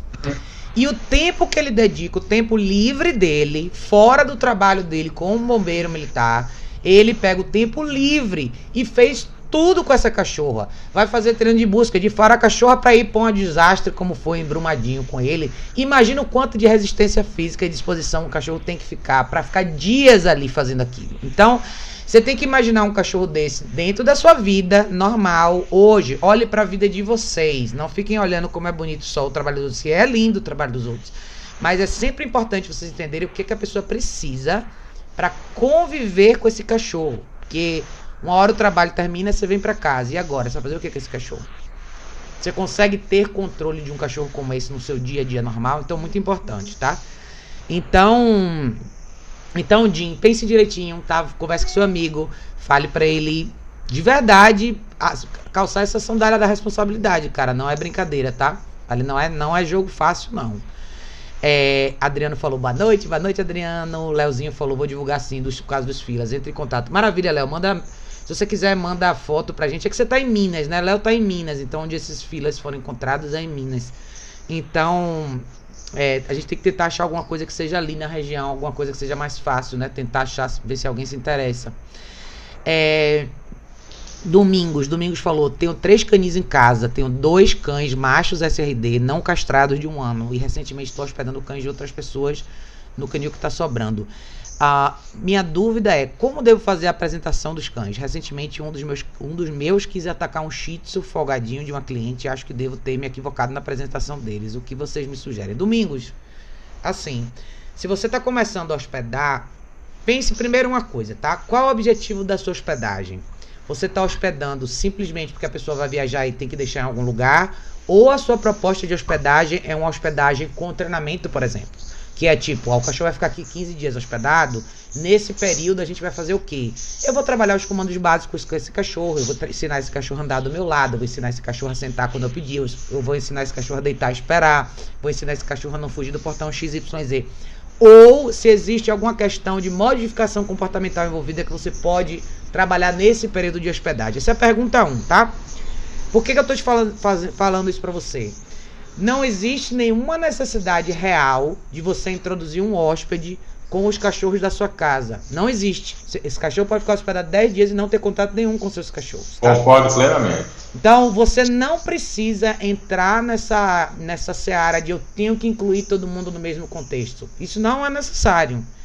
Tudo depende da sua proposta. Se eventualmente na sua proposta e o problema do cachorro for esse é o cachorro que tem problemas com outros cães, eu quero trabalhar esse cachorro na esfera social, aí é uma outra conversa. E mesmo assim, se assim for, não vai ser eu vou colocar esses cachorros soltos com os meus cachorros soltos. Não, tá? Vai ser eventualmente você trabalhando com esse cachorro. Primeiro você ensinar esse cachorro como ser conduzido na guia, andar na guia sem te dar nenhum problema. Depois você e outra pessoa andando com seu cachorro, vocês vão caminhar juntos. Interação física é absolutamente desnecessária, tá? Absolutamente desnecessária. Eu digo isso porque você tá num negócio com vidas, O que importa é preservar esses, esses, cachorros e que cada um desses cachorros tenha uma experiência bacana enquanto eles estiverem hospedados com você. Não precisa entrar na esfera de todos os cachorros têm que estar juntos, tá? Às vezes tem eu hospedo, eu trabalho com alguns cachorros aqui na minha casa. Eles têm pouquíssimo contato com as minhas e eu moro no apartamento, tá? Então assim, não tem essa necessidade. Você tem que pensar primeiro no objetivo da sua hospedagem, segundo, que, é que você vai criar uma rotina para esse cachorro que está hospedado com você, seja caminhar todo dia, fazer duas, três sessões de treino por dia, de repente inserir esse cachorro no contexto social, expor esse cachorro a situações diferentes. Os seus cachorros não tem nada a ver com isso, tá? Não tem. Não foque, eu estou te dando um conselho legal, não foque o objetivo do seu trabalho de hospedagem com essa ideia de pôr todos os cachorros juntos, tá? Isso, é, isso aí é se existisse uma necessidade de você inserir dois, três cachorros no mesmo contexto, é tudo sob controle, cada um na guia fazendo alguma coisa específica. Fora isso, é desnecessário, tá? Diga assim. É, deixa, deixa eu falar um pouquinho sobre isso, porque assim, eu tenho uma hospedagem, né? Eu estou aqui na hospedagem. Então eu tenho dois cães aqui na hospedagem, meus, né? Os, os dois bulldogs campeiros. E as pessoas vêm deixar os cães ali. A primeira coisa que eu falo para a pessoa: o seu cão não vai ter contato direto com os meus. Isso. Ponto. O máximo que vai poder é um cheirar o outro, e se tiver também é, um, um, cão muito reativo de tá latindo, eu, eu, já não deixo nem, nem perto para cheirar, vai para um local outro, para um local específico, que eu não vou deixar o cão preso no, no canil o dia todo, eu tenho Sim. um local, áreazinho de recreação que eu deixo o cão. Não tem essa necessidade, até o que a Raquel falou. Primeiro de tudo, segurança do cão que está ficando com você. Se o cão vem se hospedar aqui, primeiro, eu não vou, eu não tenho, eu, eu só se o cão vier se hospedar e o dono me pedir para fazer algum trabalho específico com ele. Aí tudo bem. Vou, fora isso, o cão vai se hospedar aqui. Então, durante a hospedagem, você tem que dar segurança para o cão que vai estar hospedado na sua casa, é perto do seu. Então, é, é, nem, nem falar assim, ah, eu vou, eu estou perto, nem, nem isso eu faço. Olha só, eu sou um profissional e não faço isso. Sim. Eu não deixo os meus cães perto de outros cães, não tem necessidade disso. Né? Não é necessário. Então, é, é, eu, eu, eu, primo pela, pela segurança dos cães que vão ficar aqui na minha casa. É isso aí. Não deu até, passo até mesmo para sair na rua. Você é quer que eu saia na rua com o seu cão? Tem dono que não, não gosta que saia. Não, meu cão não sai na rua. Eu não vou nem pegar o cão para sair na rua, de jeito nenhum. Zele... Isso também é um risco, né? Sim. Até mesmo sair na rua com. Zele pela segurança do cachorro. Exatamente. Tem uma proposta clara do que você oferece na sua hospedagem. Então pode ser que seja simplesmente a manutenção do cachorro. O cachorro tomar sol, caminhar todo dia, ter um momento de recreação, se alimentar e ter um lugar legal para dormir. Pode ser que seja só isso. Se você usar, se, se esse período de hospedagem for para um treinamento específico, aí você tem que saber até onde você pode ir. Mas a inclusão num grupo de outros cachorros ou seus cachorros é absolutamente desnecessário, tá? É, Rose, Rose diz, tô adorando vocês aí dando dicas, agradecemos muito. Maravilha, Rose, obrigado. Rose, beijo, beijo, beijo, beijo. é, Sérgio, é a Rose Pimenta que fez a pergunta. Cadê a pergunta da Rose Pimenta? Que não apareceu aqui para mim. Se não apareceu, põe de novo, que aí eu dou, eu, eu vejo o seu. A, a, a Rosa Pimenta tem uma cadela linda, maravilhosa, mansa, mansa, uma bulldog inglesa chamada Kelly. ela, ela chama a, a cachorro de demônia, né? Mas Olha. assim, isso, isso é, isso é por mais que ela ama muito ela. Ela é. Ela é... Rose Pimenta, se você tiver aí ainda Põe a sua pergunta de novo, que por alguma razão não apareceu, tá? O, temperamento difícil desses bulldogs, vou te contar. ah, os bichinhos são ardidos, né? É, André falou boa noite, Raquel. Boa noite, Sérgio. Valeu, André. Boa noite. Jéssica falou: Malinois e Border Collie não indico para ninguém. Precisam de muito empenho do dono e a maioria dos isso brasileiros aí. não tem. É isso aí, Foi Jéssica. bom, foi bom para falar do Border Collie também, né? Porque também é uma, é uma raça que virou moda, é um mais inteligente, não sei o quê, e as pessoas é, é mais. Não, é, eu, eu, escutei o Fábio uma vez falando sobre isso, sobre. É. falando sobre o Border Collie, ele falou assim: infelizmente, o Border Collie, é, ele, as pessoas não tinham que ver como o cão mais inteligente, porque justamente está acontecendo isso. As pessoas levam o cão, porque, ah, é o cão da moda, o cão inteligente, tudo, mas e aí, o que, que, você vai fazer com esse cão? Tá Ele chovendo, precisa... mas sabe que é chovendo Border Collie aqui pois em São é. Paulo já tem uns 4 ou 5 anos. E assim, tem grupo de, de doação de Border Collie no Facebook, de tanto que tem para doar, que ninguém quer mais. E todo mundo, todos eles estão justamente nessa janela. 7, 8 meses até um ano e meio. Que é justamente a fase que o cachorro começa a amadurecer, a adolescência ali. É onde uhum. o cachorro te testa mais. E, cara, tem, tem pra você escolher de graça. Todos os tamanhos, idades, tá aí. O povo compra e não quer e tá sobrando Border Collie aqui. É. Márcio tinha falado verdade, aí acaba doando o cão. Com certeza. É, Conrado falou assim, é verdade, Mali tá no mesmo caso dos Border Collies. Aí, ó, todo mundo falou ao mesmo tempo, a mesma coisa. É isso mesmo. Log, boa noite a todos, boa noite. Eli, boa noite, meu bem, que bom que você tá aqui. Tiago, boa noite. Fera, Tiago, maravilha. Peraí, deixa, deixa eu dar um recado do Thiago. Diga. É, é, é, o Thiago do grupo lá, não? Não, não, esse é outro Thiago. Ah, tá, é o Thiago do grupo, eu vou dar o um recado no final. É, Kelly falou aqui, grande Raquel, boa noite, pessoal. E sim, socialização, mas com produtividade. Saber educar, orientar, for, é, força pessoal, Raquel. Vou ter que sair, infelizmente, mas já, compa já compartilhei e amanhã eu vou assistir tudo. Um beijão para vocês. Oh, querida.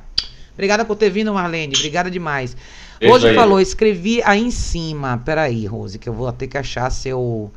Vou ter que achar seu comentário. Domingos falou. É, muito obrigada pela orientação. Mar... Ah, aqui! Rose, achei. Apareceu. Rose falou aqui, ó. Hum. Tenho quatro bulldogs. Eles sentem muito ciúmes de mim. É, não consigo sentar com os quatro na sala para ver TV, isso me entristece. Eles rondam e me tampam na porrada, fico maluco, então é vídeo.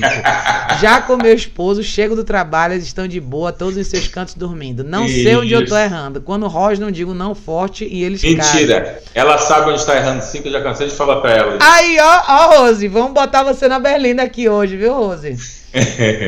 Não... mas olha só, Diga. pergunta onde, onde, dorme os cãezinhos. Fica na cama com ela, dorme com ela na caminha. Tá, ó, né? Ó. Aí tira a fotinha dela com os, com os bulldogs, né? Rose, Lindo. vou ficar no seu pé, hein, Rose? Pois é. Rose, você, eu vou, eu vou olhar o seu Facebook se eu achar essas fotos aí, viu? Rose é uma pessoa maravilhosa. É, Rose, na verdade é assim. Quando você sente essa diferença, eu tenho certeza que o Sérgio já deve ter falado isso pra você, mas você tem quatro cachorros em casa que respeitam o espaço do seu marido. Mas a história que você falou, que é um exemplo muito legal que você deu, que é a coisa do sentar no sofá para assistir televisão. Eu acho que em todos os meus vídeos eu falo isso. O que que o seu cachorro faz quando você está assistindo televisão? O que que o seu cachorro faz quando você está jantando? O que que o seu cachorro faz quando você está cozinhando? Então, eu falo da gente treinar o exercício do play, se você colocar o cachorro num lugar para ele deitar e se acalmar. E eu falo a coisa do menos engajamento físico e mais o conceito de existir.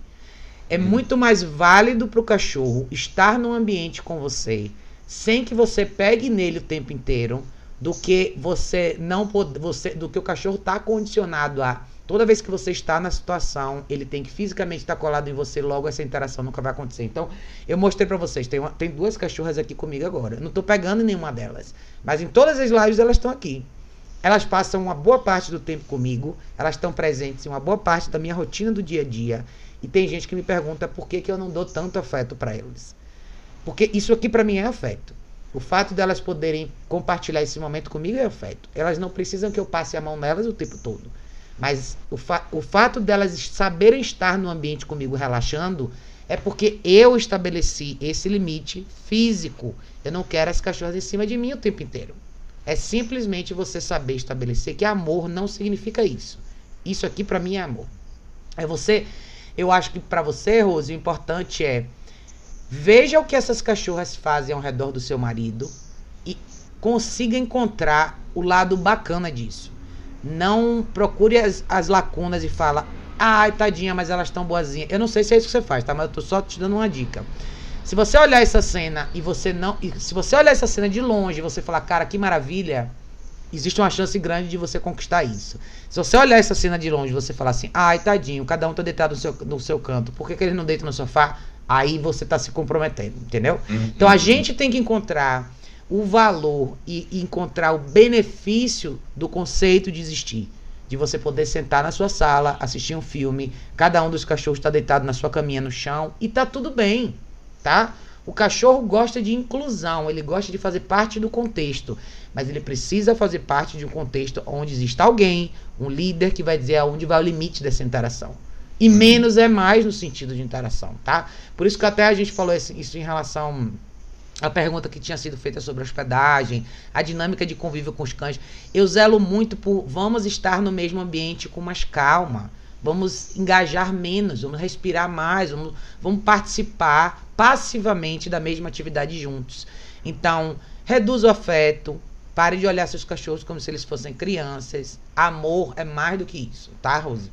E eu tenho certeza que o Sérgio tá aí pra puxar sua orelha todo É, dia. pois é, mas já puxei muito, Raquel. mas ela, ela, conversa com os cães o tempo todo. Ela, mas é, é aquilo que eu, ela, mas ela sabe disso assim, a, a essa carência dela, né, de, de, estar conversando com os cães, de estar interagindo, de, ela, ela até assim, de vez em quando pega pesado, mas assim, não é o suficiente, né, essa, essa interação de estar, estar conversando muito com o cão, de estar muito isso, isso Porque aí não adianta o que, acaba acontecendo. Você fica trabalhando nos dois extremos. Isso. Ou você está constantemente conversando, engajando, pegando, falando com o cachorro, ou então você explode e fala, não, e solta uma chinelada, entendeu? Isso aí. Isso então aí. você tem que aprender. É, mais, é, é mais ou menos isso aí. Você tem que aprender o meio termo, que é, sei lá, eu vou pra cozinha agora, comece é, dando menos atenção física para os cachorros. Comece, pare de conversar com seus cachorros. Eles não entendem o que você fala. Converse com seu marido.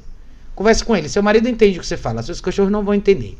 Se você está se sentindo sozinha, se você precisa de alguém para conversar, Faça mais amigos. Viva mais uma vida social. converse com Ela tem pessoas. muitos amigos. Então, assim, conver... ligue para suas amigas. Você tá em casa sozinha, só tá você e o cachorro. Você quer conversar com alguém? Pega o telefone, liga para uma amiga sua. Começa a conversar com sua amiga. Os seus cachorros precisam te ver de outra maneira, tá? Se você não souber usar essa balança do jeito certo, isso mas, sempre... mas sabe o que, que acontece, Raquel? Ela, ela, ela, ela tem um, um carro. Eu vou até fazer um anúncio dela aqui, né? Olá, é, ela, ela, ela, ela, faz é, banho tosa e ela tem uma van específica que ela vai na casa das pessoas. Ah, eu sei como é, tem aqui essas tá, vans. Isso. Então ela lida com o cão o dia todo. Então esses cães que ela lida, é, ela tem, é, logicamente, que está é, é, falando com o cão de uma. Assim, geralmente os donos são aqueles donos que têm ah, meu cãozinho, meu filhinho e tudo. Então ela, de uma certa forma, é obrigada a lidar com esses cães também dessa forma mais, mais meiga, mais é, gentil, e, a, e aí ela acaba fazendo isso com os dela. Mas eu né? posso te dar um conselho, aí eu vou falar uma coisa importante. Você faz banho tosa na van, eu sei como é, tem várias dessas vans aqui agora. Primeiro, você não é obrigado a fazer isso. Eu sei que é isso que é a expectativa. Parece essa expectativa que os seus clientes têm. Você pode ser gentil e bacana com o cachorro sem atravessar o limite do que é real e que é fantasia. Então, chegou um cachorro para tomar banho com você, beleza. Oi, Meg, beleza, vamos tomar banho. Acabou. Vai dar banho na Meg. Você não precisa ir até esse. Porque olha o que acontece. Você se coloca num beco sem saída, num, num espiral que não tem fim. Quanto mais você faz isso, mais é isso que seus clientes vão te cobrar. E outra, você dá banho tosa. Você provavelmente vai pegar alguns casos desafiadores, de alguns cachorros mais agitados, mais medrosos. A pior coisa para um cachorro assim é alguém falando no ouvido dele o tempo todo. Vou te dar um conselho desde já, tá? Você tem um cachorro mais medroso, um cachorro mais agitado, quanto mais você conversar com o cachorro no banho tosa, pior vai ser a experiência para esse cachorro no banho tosa. Você quer um grande conselho? Bote um som, um rádio no seu carro, bote uma música de jazz relaxante e não fale nada, dê banho no cachorro. Isso. Porque eu quero que você também de uma forma ou de outra, você faz parte dessa comunidade que trabalha com cães, mesmo que seja no banho tosa. Faça a sua parte, mostre para as pessoas que pegue o seu exemplo de como isso prejudica os seus cachorros e veja como sem querer você pode estar tá prejudicando os outros cachorros também. É, mas eu acho assim, até que no trabalho dela, já vi ela trabalhando algumas vezes.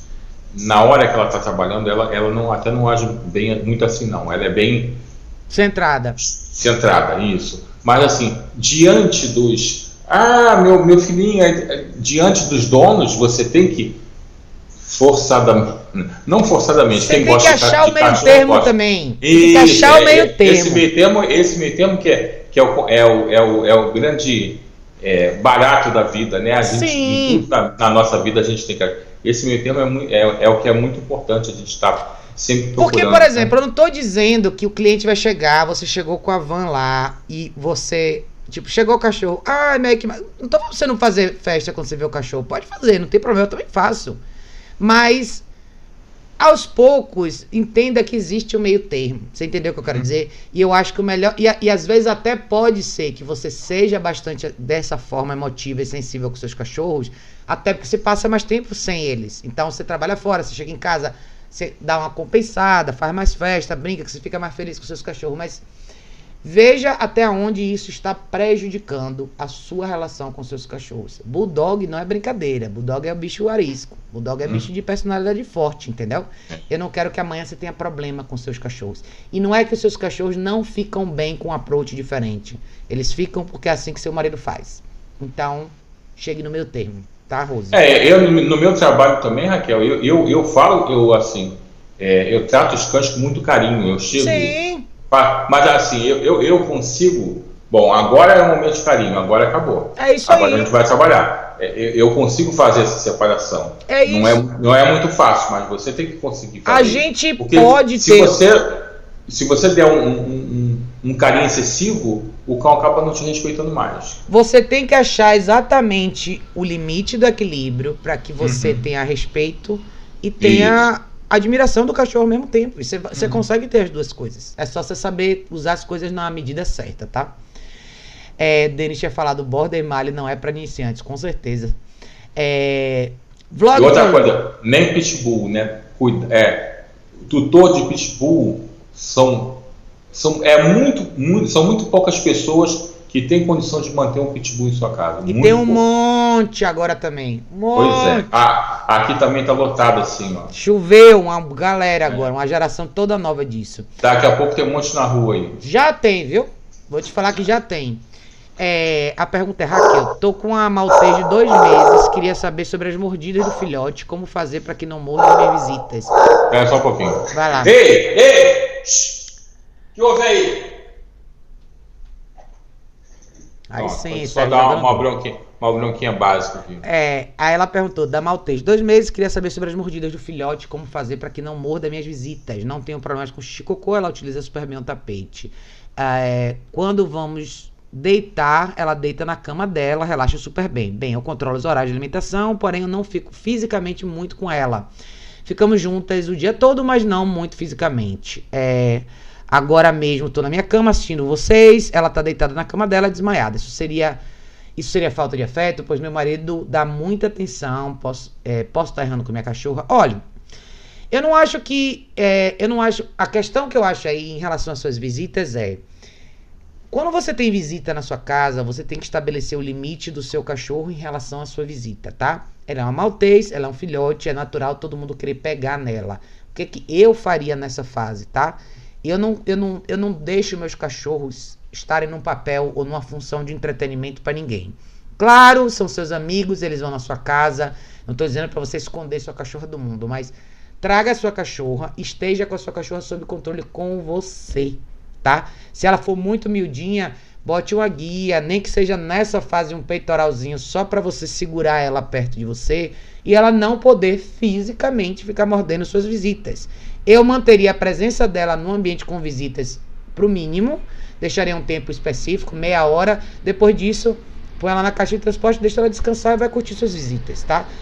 O cachorro não precisa fazer parte de tudo, principalmente nessa primeira fase. Nessa primeira etapa, porque o risco que você corre aí é essa cachorra pode crescer acreditando que no momento que tem visita em casa é o momento onde ela domina, onde ela domina a interação das pessoas. Ou seja, ela vai pular em todo mundo, ela vai mordiscar todo mundo. E assim, além de tudo isso, é sua responsabilidade manter suas visitas confortáveis na sua casa. É para isso que se chamou elas. Não para elas ficarem sendo mordidas pelo seu filhote. Claro que o filhote vai errar, ela é miudinha, pequenininha. Todo o resto que você descreveu tá ok. Você não fica muito em cima dela, ela, ela respeita o espaço da cama dela, ela faz chico no lugar certo, tá tudo ótimo. O que talvez você não tenha estabelecido com ela ainda é essa restrição em relação à interação social. Então, maltês é tudo mais barato. Caixa de transporte é mais barato para maltês. É mais fácil de você pegar de um lugar para outro. Compra uma caixa de transporte, cara, sinceramente. É a coisa que mais vai te ajudar. E você vai poder proporcionar. Lembre, filhote precisa de muito tempo de descanso. Eles precisam dormir mais do que um cachorro adulto. Então, eles vão cansar mais rápido, eles vão precisar descansar com mais frequência também. Então, ela tá numa presença, numa situação com visitas para um cachorro que é muito miudinho, você tem que ter alguma coisa que restringe o movimento desse cachorro. Nem que nessa situação o seja um peitoralzinho com a guiazinha para você manter ela ali, tá? A longo prazo, o que, que eu quero que ela faça na presença de visitas? Deite na cama dela e esteja no ambiente com as visitas. Mas isso é um pouco mais lá na frente, tá? Ô Raquel, esses cachorros muito fofinhos assim. É. é. São fogo, viu? Todo mundo quer ficar com eles no braço, Todo, na mão. É verdade. É difícil você chegar para a pessoa e falar assim: não, deixa dali, não. Todo mundo quer pegar o cachorrinho. Por isso que eu acho que uma parte do nosso trabalho, se você pensar no termo advogar pelo seu cachorro, a caixa de transporte serve para isso. isso. Meus cachorros não são entretenimento de ninguém. Se você vier aqui na minha casa e você quiser interagir com meus cachorros, eu vou te dar um limite para você fazer isso. Depois disso acabou, tá? Meus cachorros não são brinquedo. Então eu quero que elas saibam estar no ambiente com as pessoas e eu não quero elas em cima de ninguém o tempo todo. Eu também não quero gente em cima dos meus cachorros o tempo todo, tá? Isso faz uma diferença enorme lá na frente, na esfera social. Porque se você não estabelece esse limite agora, você corre dois riscos. Ou você vai ter uma cachorra que vai amar pessoas e não vai conseguir se controlar na presença de pessoas, então ela vai estar sempre querendo estar em cima de todo mundo. Ou você vai ter uma cachorra que não vai gostar dessa interação e vai começar a morder todas as suas visitas, tá? Então, encontre o meio termo que vai ser sua saída. Ó, Tiago do, do grupo tá perguntando aqui, tá falando que tá esperando você falar com ele até agora, ó. Peraí, peraí. Tiago, boa noite. ele, ele vai entender o que, que é. Ah, ó, ela falou. Ah, isso aqui ela tinha falado. Rose Pimenta falou, tá bom, muito obrigada. É isso aí, Rose. Fique em Rose, beijo, beijo. Ó, quem quiser um banho tosa maravilhoso aqui de Araruama, o melhor da região, pode falar comigo que eu passo o contato da Rose, tá? Rose Pimenta, sensacional. É, ela falou, valeu pelas dicas. É, é, Marlene tinha falado assim: adoro você, Raquel. Tudo claro, simplificar, cachorro não é problema, mas ensinar pessoas, com certeza. Eli, ele tinha falado aqui: falando em hospedagem, aqui eu socializo os hóspedes com a minha matilha, desde que não haja histórico de reatividade e agressividade, pois minha hospedagem é apenas recreativa. É, tinha falado, porém, meus cães são super disciplinados e têm uma rotina consistente, me respeitam bastante. É isso, Eli. Na verdade, assim, como o seu formato. Eu sei como é que é o seu formato é diferente. É como tipo eu falo. uma creche, né? Creche. Né? É um espaço grande que ela tem uma área verde. Os cachorros dela estão acostumados e... no contexto. Ela sai com os cachorros em grupo. Então, é assim. Eu sempre dou esse alerta porque muitas vezes muita gente começa na esfera de trabalho com hospedagem sem ter esse grau de experiência. E eu sei ali que você é uma pessoa mais experiente. Então, eu acho super importante as pessoas terem experiência para trabalhar com grupos de cães. Não é brincadeira, não é simples como as pessoas acham, tá? Tem muitos desafios e tem muitos riscos. Então, quando a gente fala de um negócio com hospedagem para cães, se você não tem essa experiência ainda, não entre nessa seara sem saber, tá? Segurança em primeiro lugar. Mas valeu, Eli, pela contribuição. Maravilha. É, ah, ela tinha falado da maltezinha. Ela falou assim: Eu tô no momento não trabalho, por isso resolvi adotá-la, mas tenho tempo para me dedicar à sua criação. Queria também dicas sobre o uso da caixa de transporte e o uso da guia, como incluir isso no dia a dia. Olha, a caixa de transporte é que eu te falei. Pode comprar já, põe um colchonetezinho, uma caminha, como eu faço, e comece a, a introduzir a caixa de transporte. Põe ela lá para descansar. Cachorro filhote não tem problema nenhum com caixa de transporte. O que eu gosto Acostuma de fazer. rápido, né? Muito rápido, eles adoram. E assim, o que eu gosto de fazer na primeira fase é Faça todas as alimentações na caixa de transporte. Em vez de você botar o potinho de chão, no chão da cozinha, leve o cachorro para a caixa de transporte, põe ele lá dentro, põe a comida, fecha a porta. Ele vai comer só lá dentro. Só vai comer lá dentro, ele vai ter todos os brinquedinhos para roer lá dentro, todas as coisas que ele mais gosta lá dentro. É coisa de meia dúzia de dias seu cachorro tá amando a caixa de transporte, tá? A regra grande da caixa de transporte é: seu cachorro está descansando lá, deixe ele descansar. Deixa ele descansar. Filhote não tem problema nenhum com a caixa de transporte. Nenhum, tá? Quando ela começar a crescer um pouco mais, agora três meses, você já pode comprar uma guia, começar a fazer uns exercícios de introdução de guia. Eu tenho um vídeo legal aqui do, do filhote chamado Godofredo, que eu faço essa introdução de guia, você pode dar uma olhadinha. E por aí vai, tá? Mas use a caixa de transporte para seu filhote descansar. Ao longo do dia vão ter vários momentos que ele vai precisar ficar lá, tá? E assim, beleza, se ele dorme direitinho à noite no seu quarto, tá, mas eu quero que ele acostume com a caixa de transporte. Que amanhã você vai voltar a trabalhar, você vai ter que sair, você vai fazer outras coisas. E eu não quero que o filhote fique 100% dependente de você, tá? Então, agora é uma fase que provavelmente ele segue, é, ela, né? Segue você pela casa, então eu quero que ela, sei lá, ah, eu vou na cozinha fazer o almoço, ela não precisa ficar aqui comigo agora, deixa ela descansar na caixa de transporte. E assim vai, tá? É, deixa eu adiantar um pouquinho aqui. Thaís, Thaís tinha falado aqui. Oi, boa noite para todos. Thaís, querida. Thaís é do Rio também. Boa noite, Thaís. Acho que Thaís. É, bom, se for que eu tô pensando é do Rio. Ela falou: gostaria de perguntar como se faz para um cão que não gosta de contato, até porque preciso de contato no veterinário, contato para banho e assim vai. Sei que são coisas diferentes, mas contato é necessário, dado algumas situações. Thaís, uhum. essa é uma ótima pergunta. Eu vou te dar meus dois centavos, vou deixar o, o, o Sérgio responder. Cachorro, vários cachorros não gostam de ser manipulados, vários, tá? Tem vários cachorros que são assim e tem cachorros que não gostam tanto dessa coisa do contato físico a coisa do condicionamento para o cachorro ser manipulado numa condição de banhosa e veterinário é uma coisa que a gente trabalha desde o dia 1 com os cachorros. Super importante. Sérgio até teve um filhote aí, pode falar para vocês. Na fase de filhote, que eu acho que não é mais, que eu sei que não é mais o seu caso, mas se você pensar em manipulação das patas, das orelhas e assim vai. Se você tiver um cachorro adulto que é resistente a isso, primeiro passo é condicionar o cachorro com a focinheira para você não se machucar, tá? Então, bom condicionamento de focinheira legal, casando com a comida do dia, tirando e botando, começa a pôr a focinheira, anda pela casa, caminha com a focinheira e assim vai, para que você consiga manipular o cachorro com mais segurança, entendeu?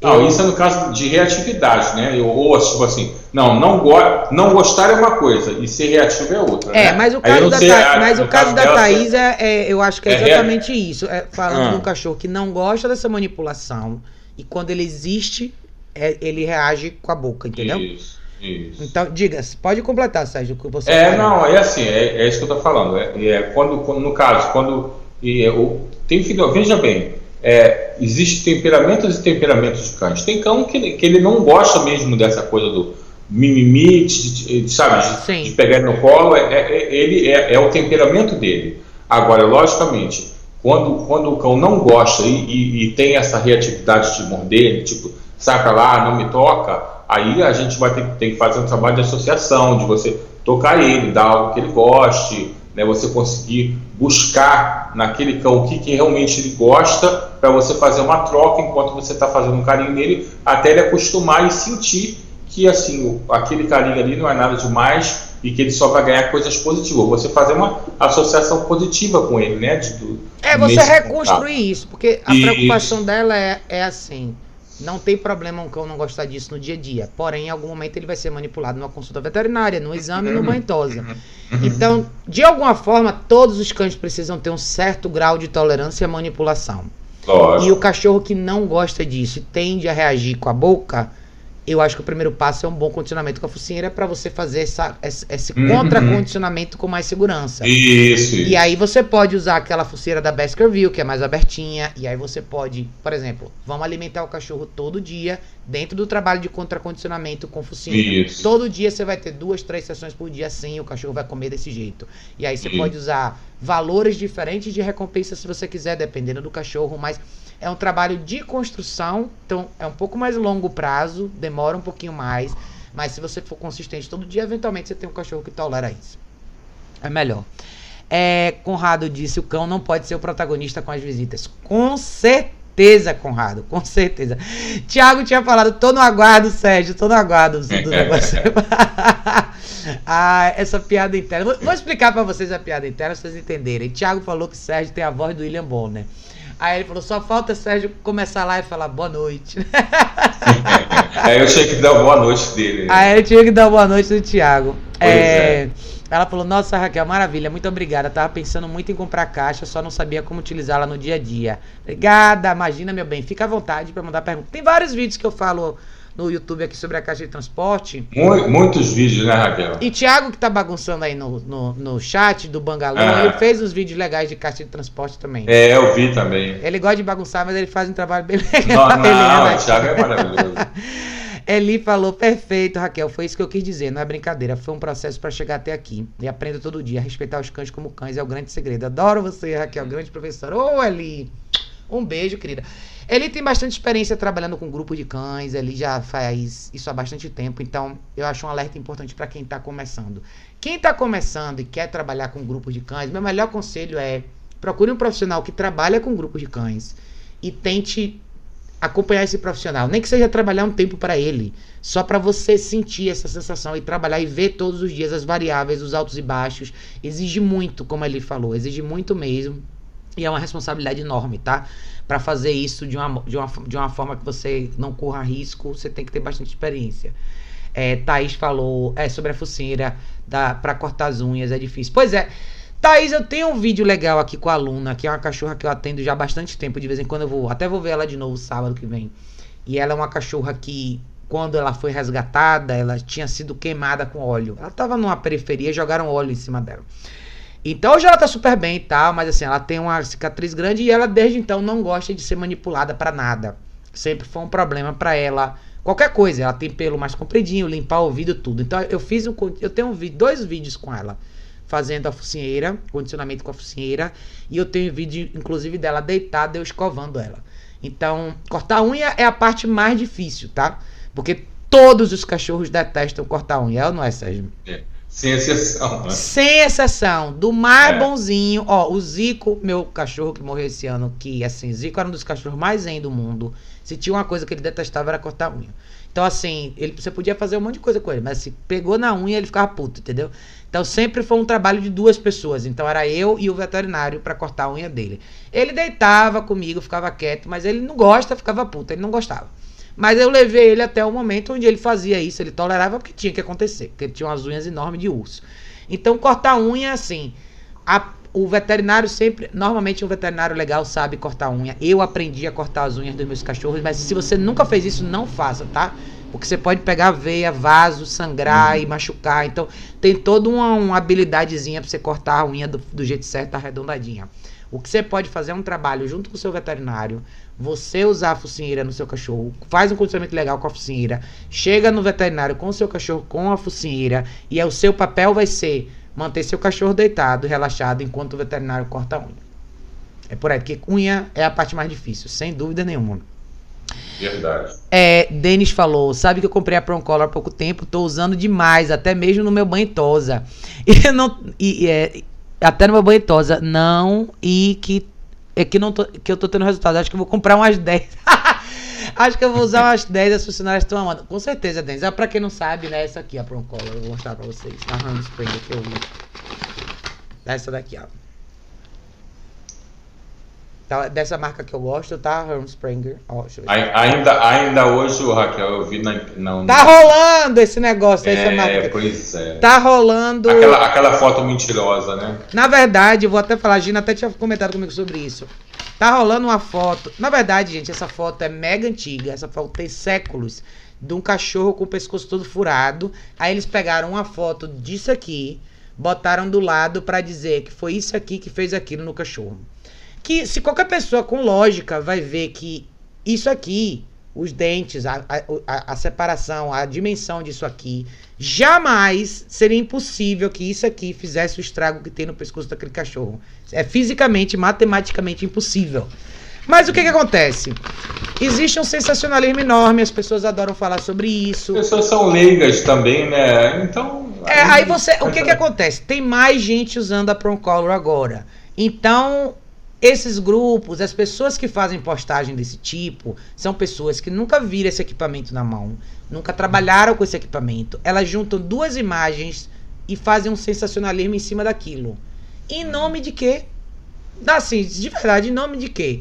De você criar uma. gerar uma reação explosiva das pessoas, fazer as pessoas se sentirem mal porque eventualmente vira essa ferramenta em algum lugar. É, será que essa postagem é para quê? Para falar mal de profissionais que usam isso? Aonde você está agregando valor numa postagem dessa? Como você está ajudando pessoas que têm cachorro? Existe um monte de negligência no mundo, gente, tá? Aqui em São Paulo, o cachorro foi morto na porrada no supermercado. Todo mundo lembra dessa história, não foi?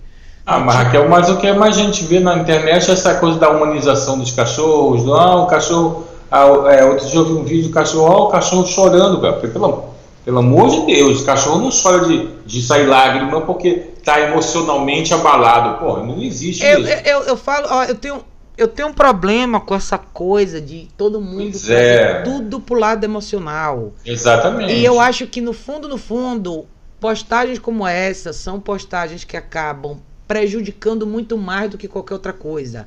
Tá uhum. cheio de gente no mundo com cachorro problemático. Tá cheio de gente procurando solução.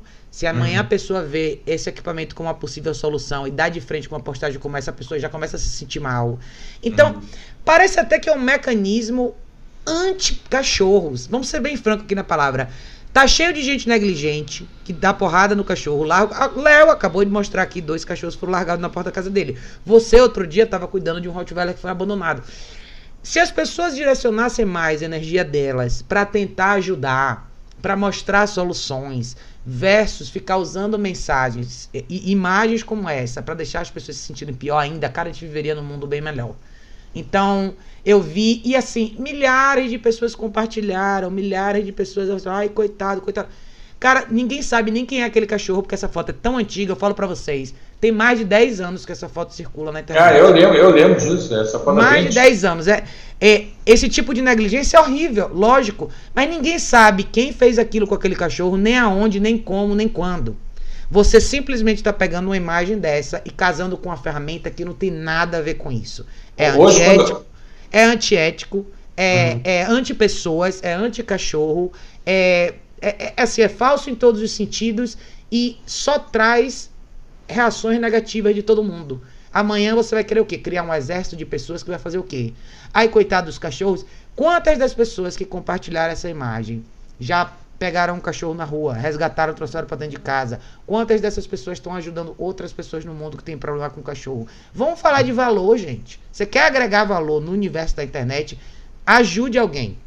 Mostre solução para alguém. Ou vá você lá e pegue um cachorro e traga para dentro da sua casa. Ou vá você numa ONG dê 20 quilos de ração por mês. Isso é agregar valor. Eu queria que as pessoas compartilhassem mais isso.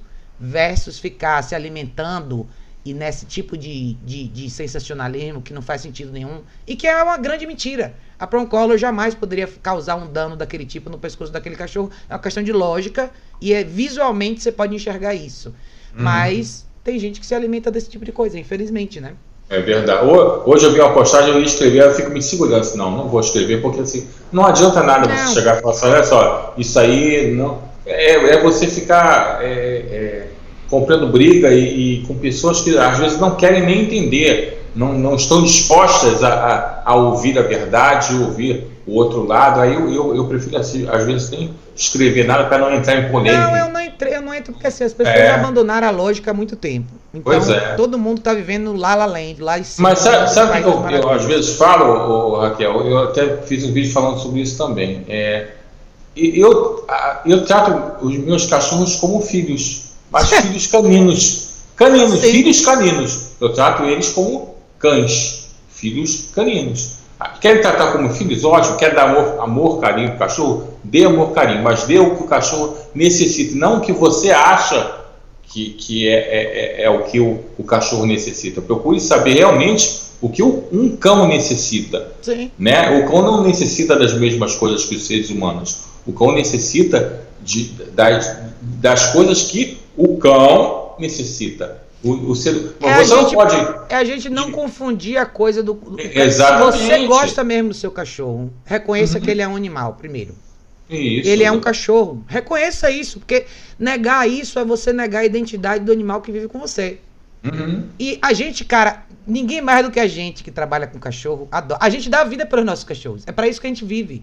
Aí a você vê esse pessoal que a gente bota boa parte do nosso dinheiro neles. Uhum. Boa parte a gente vê esse pessoal tempo. que pega o cachorro, que o cachorro tá um cheirando o outro, um cheirando o rabo do outro, um lambendo o outro. Não, para com isso. Pô, mas é, é, cachorro, é natural o, o, o cachorro é, ter aquele comportamento. Você quer que ele não tenha comportamento, que ele, que ele tenha um comportamento de ser humano? Pelo é, amor de Deus. É, é, é, toda a dinâmica é bem essa daí, né? É essa, é essa, essa chuva de dita extrasensibilidade, que é um hum. gancho, uma âncora que pega todo mundo do lado emocional e, e todo mundo se sente no di direito de passar um julgamento em cima de uma coisa que ninguém sabe o que é, cara. Hum. E depois fica todo mundo sentido. De, depois todo mundo fica, não pode falar isso, você me ofendeu, mas todo mundo consegue ir lá no tecladinho e papapá e passar seu julgamento ali. Depois o pessoal acha ruim se encontrar com alguém na rua e falar alguma coisa diferente para ela, né?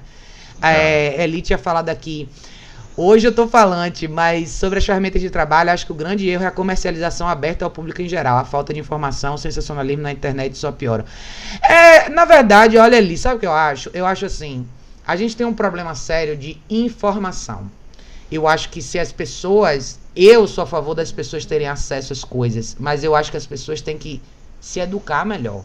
As, e assim, a gente, eu sempre volto para nós como categoria, nós profissionais, quanto mais transparente nós formos, quanto mais claro nós formos na nossa função de educar as pessoas, menos nebuloso vai ser o ambiente lá fora. Sempre vai ter gente confusa, que não sabe o que fazer, que não sabe qual ferramenta escolher, mas se essa é a nossa categoria de trabalho, a gente tem que mostrar. A gente tem que mostrar o que a gente sabe. A gente está aqui para educar as pessoas. E claro que vai ter o outro lado da moeda, vai ter essa galera que que vai sempre falar mal. Mas eles falam mais alto, cara. Vou falar pra vocês, eles falam mais alto. Infelizmente, no nosso time tem pouca gente falando alto. Eu queria que tivesse mais gente falando, tá? Eu faço a minha parte. Eu acho que eu falo bastante sobre isso. Eu não tenho problema em falar, porque eu acho que as pessoas precisam aprender. Ah, mas você, você faz parte de uma minoria, infelizmente, né, Raquel? Eu você acho que a, a, nossa categoria se, seria muito mais forte e a gente teria um impacto muito melhor na sociedade se a gente abertamente e constantemente educasse a nossa audiência, o nosso público, os nossos clientes em relação a tudo isso. Eu acho que essa é a nossa responsabilidade.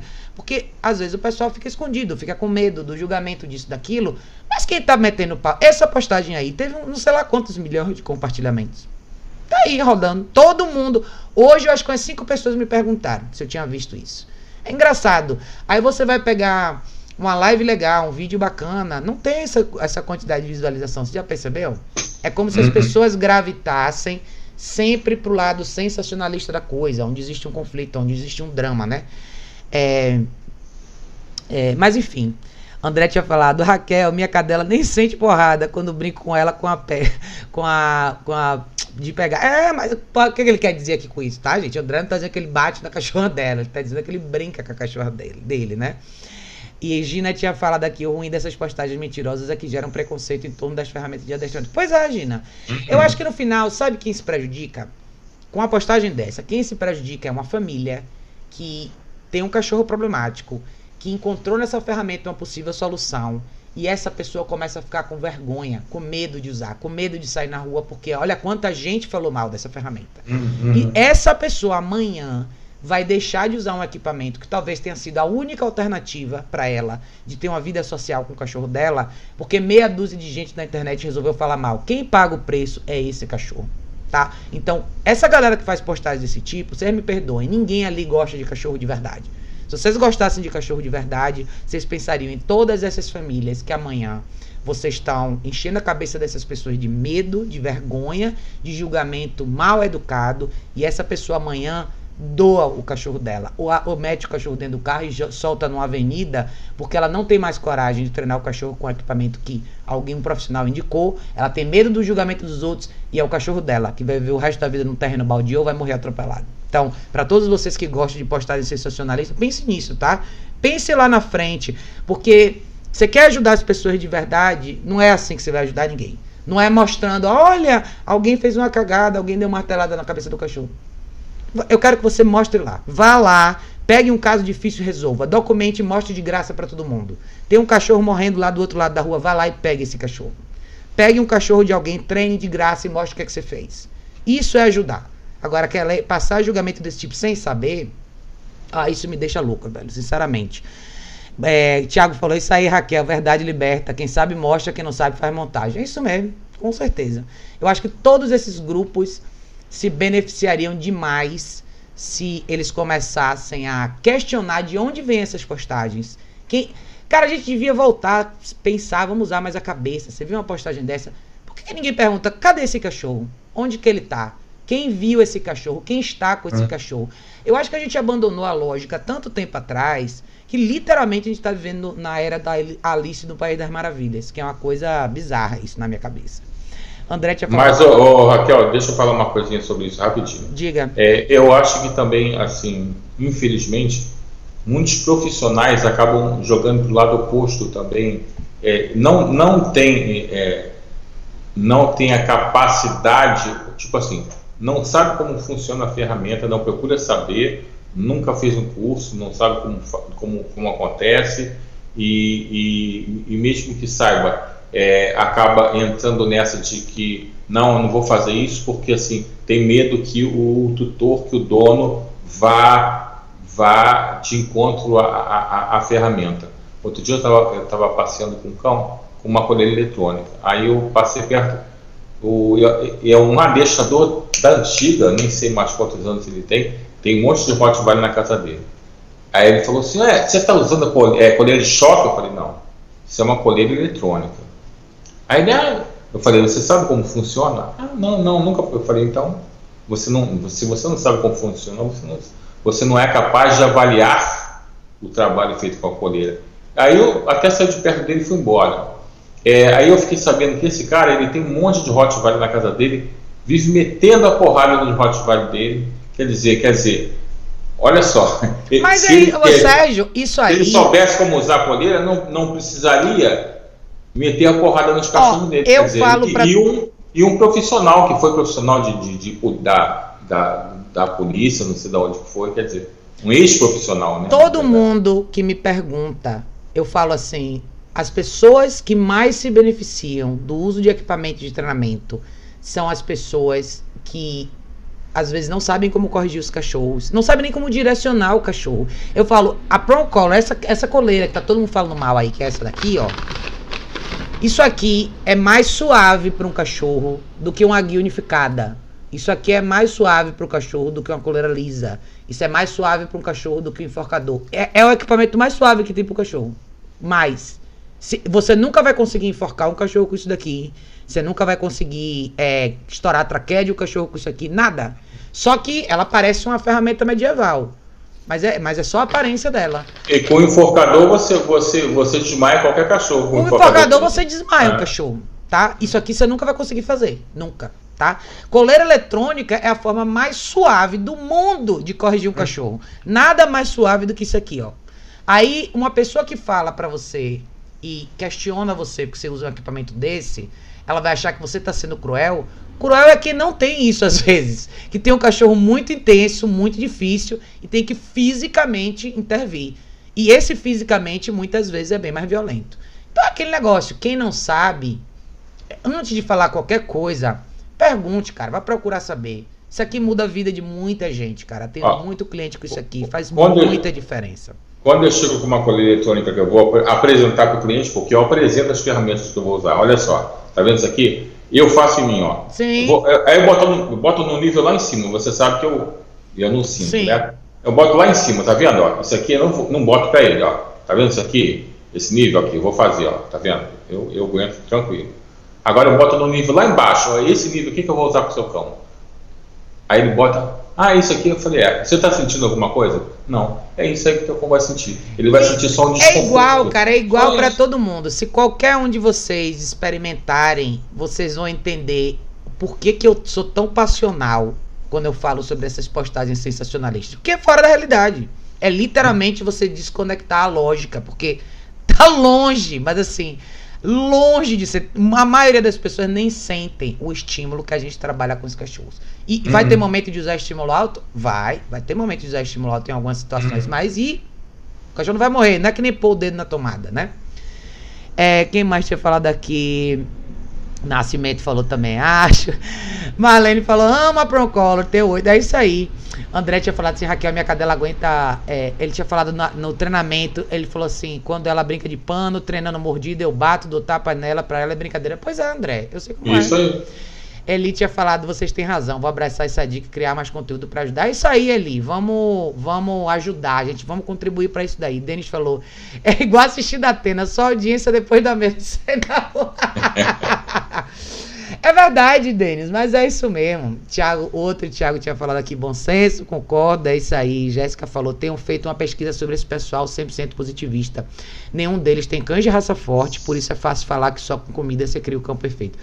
Olha, Jéssica, sensacional sua colocação e eu quero, antes de terminar, dar um conselho para vocês. Todos vocês que têm cachorros, estão procurando ajuda, ou vocês que são profissionais e estão procurando curso, aonde investir, seja lá o que for na era de hoje, 2019, se você investir dinheiro num profissional que você nunca tenha visto um vídeo, nunca tenha visto antes de contratar o cara um vídeo desse profissional trabalhando com alguns cachorros diferentes, você está jogando dinheiro fora e a responsabilidade é sua.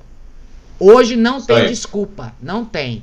Você quer contratar um adestrador, um encanador, seja lá quem for, uma costureira, a pessoa tem que estar na internet, você tem que poder ver ela trabalhar antes de você tirar um centavo do seu bolso. E vocês querem fazer curso, procure os profissionais com quem vocês vão fazer curso, tá? Eu quero ver vídeo, eu quero ver cachorros diferentes, em cenários diferentes, em situações diferentes. Veja o resultado. É isso que faz diferença. Se vocês não tiverem essa essa, essa atenção para procurar isso antes, Amanhã, não reclamem porque vocês jogaram o dinheiro de vocês fora. Não reclamem porque vocês pagaram por um curso que não tinha nada a ver com o que vocês queriam. E não reclamem porque vocês não têm resultado. Hoje, as pessoas têm como se revelar. E quem é um bom profissional pode mostrar seu trabalho todo dia. Instagram é de graça, YouTube é de graça, Facebook é de graça. Você não precisa pagar nada para isso. Então, se você quer trabalhar só com uma ferramenta, um, um aplicativo que seja, eu quero ver vídeo de cachorros diferentes, cenários diferentes, situações diferentes. Eu quero ver resultado com todos eles. Aí sim, eu digo eu como consumidora, aí sim eu tiro o dinheiro do meu bolso para pagar você. Então acho que esse é o meu conselho para todos vocês que querem investir, seja em curso, em seminário, em adestrador, Concordo plenamente. e o que vocês quiserem. Não tem desculpa hoje em dia para ser diferente. E como a Jéssica falou, essa galera aí que a Jéssica comentou, é só você procurar aí. Todo mundo deixa o rastro do seu trabalho. E você vai ver o que, que a pessoa é capaz de fazer, em que situações ela vai fazer. E aí você decide onde você vai investir sua grana, né? Marlene, Marlene é a figura. Marlene falou: Raquel, minha professora número um, amo de paixão. Obrigada, Marlene, você é demais. É, gente, é, Norberto tinha falado boa noite, minha gente. Boa noite, Norberto. Boa gente, noite, Norberto. A gente já tá em duas horas. Sérgio tem um monte de coisa É. pra fazer. Eu não posso apertar mais ele aqui, não. Mas, Nada, eu tô aqui na mão. mas Sérgio vai voltar. A gente vai fazer. Eu tô, eu tô realizando um sonho, então pra mim eu fico até meia-noite, uma hora. A gente vai fazer mais live com o Sérgio aqui. Desculpem esse momento de explosão no final, Estarei mas cara, sempre. É, mas, mas, mas é preciso às vezes. às né? vezes é preciso, né? Mas eu É. quero agradecer ao Sérgio de verdade por ter estado Ah, aqui. eu que agradeço, de coração, tá? Ó, a Gina mandou só a última mensagem. Ela falou: no meu caso, quando eu explico como funciona a coleira eletrônica, todos ficam encantados. E muitos já conheceram minha cachorrinha de- antes e depois da e-collar. É isso aí, Gina. Obrigada, Gina, de coração. Ó. Gina, beijo, tá? Gente, foi lindo. Obrigada a todos vocês que participaram. Vocês são todos muito especiais. Sérgio, você é demais. Você sabe que você mora no meu Uhum. coração. Obrigada por estar aqui. E você também. A gente vai fazer mais live, com certeza, tá? Gente, Estarei sempre à disposição. beijo, Beijo boa noite pra vocês, galera. A gente se vê no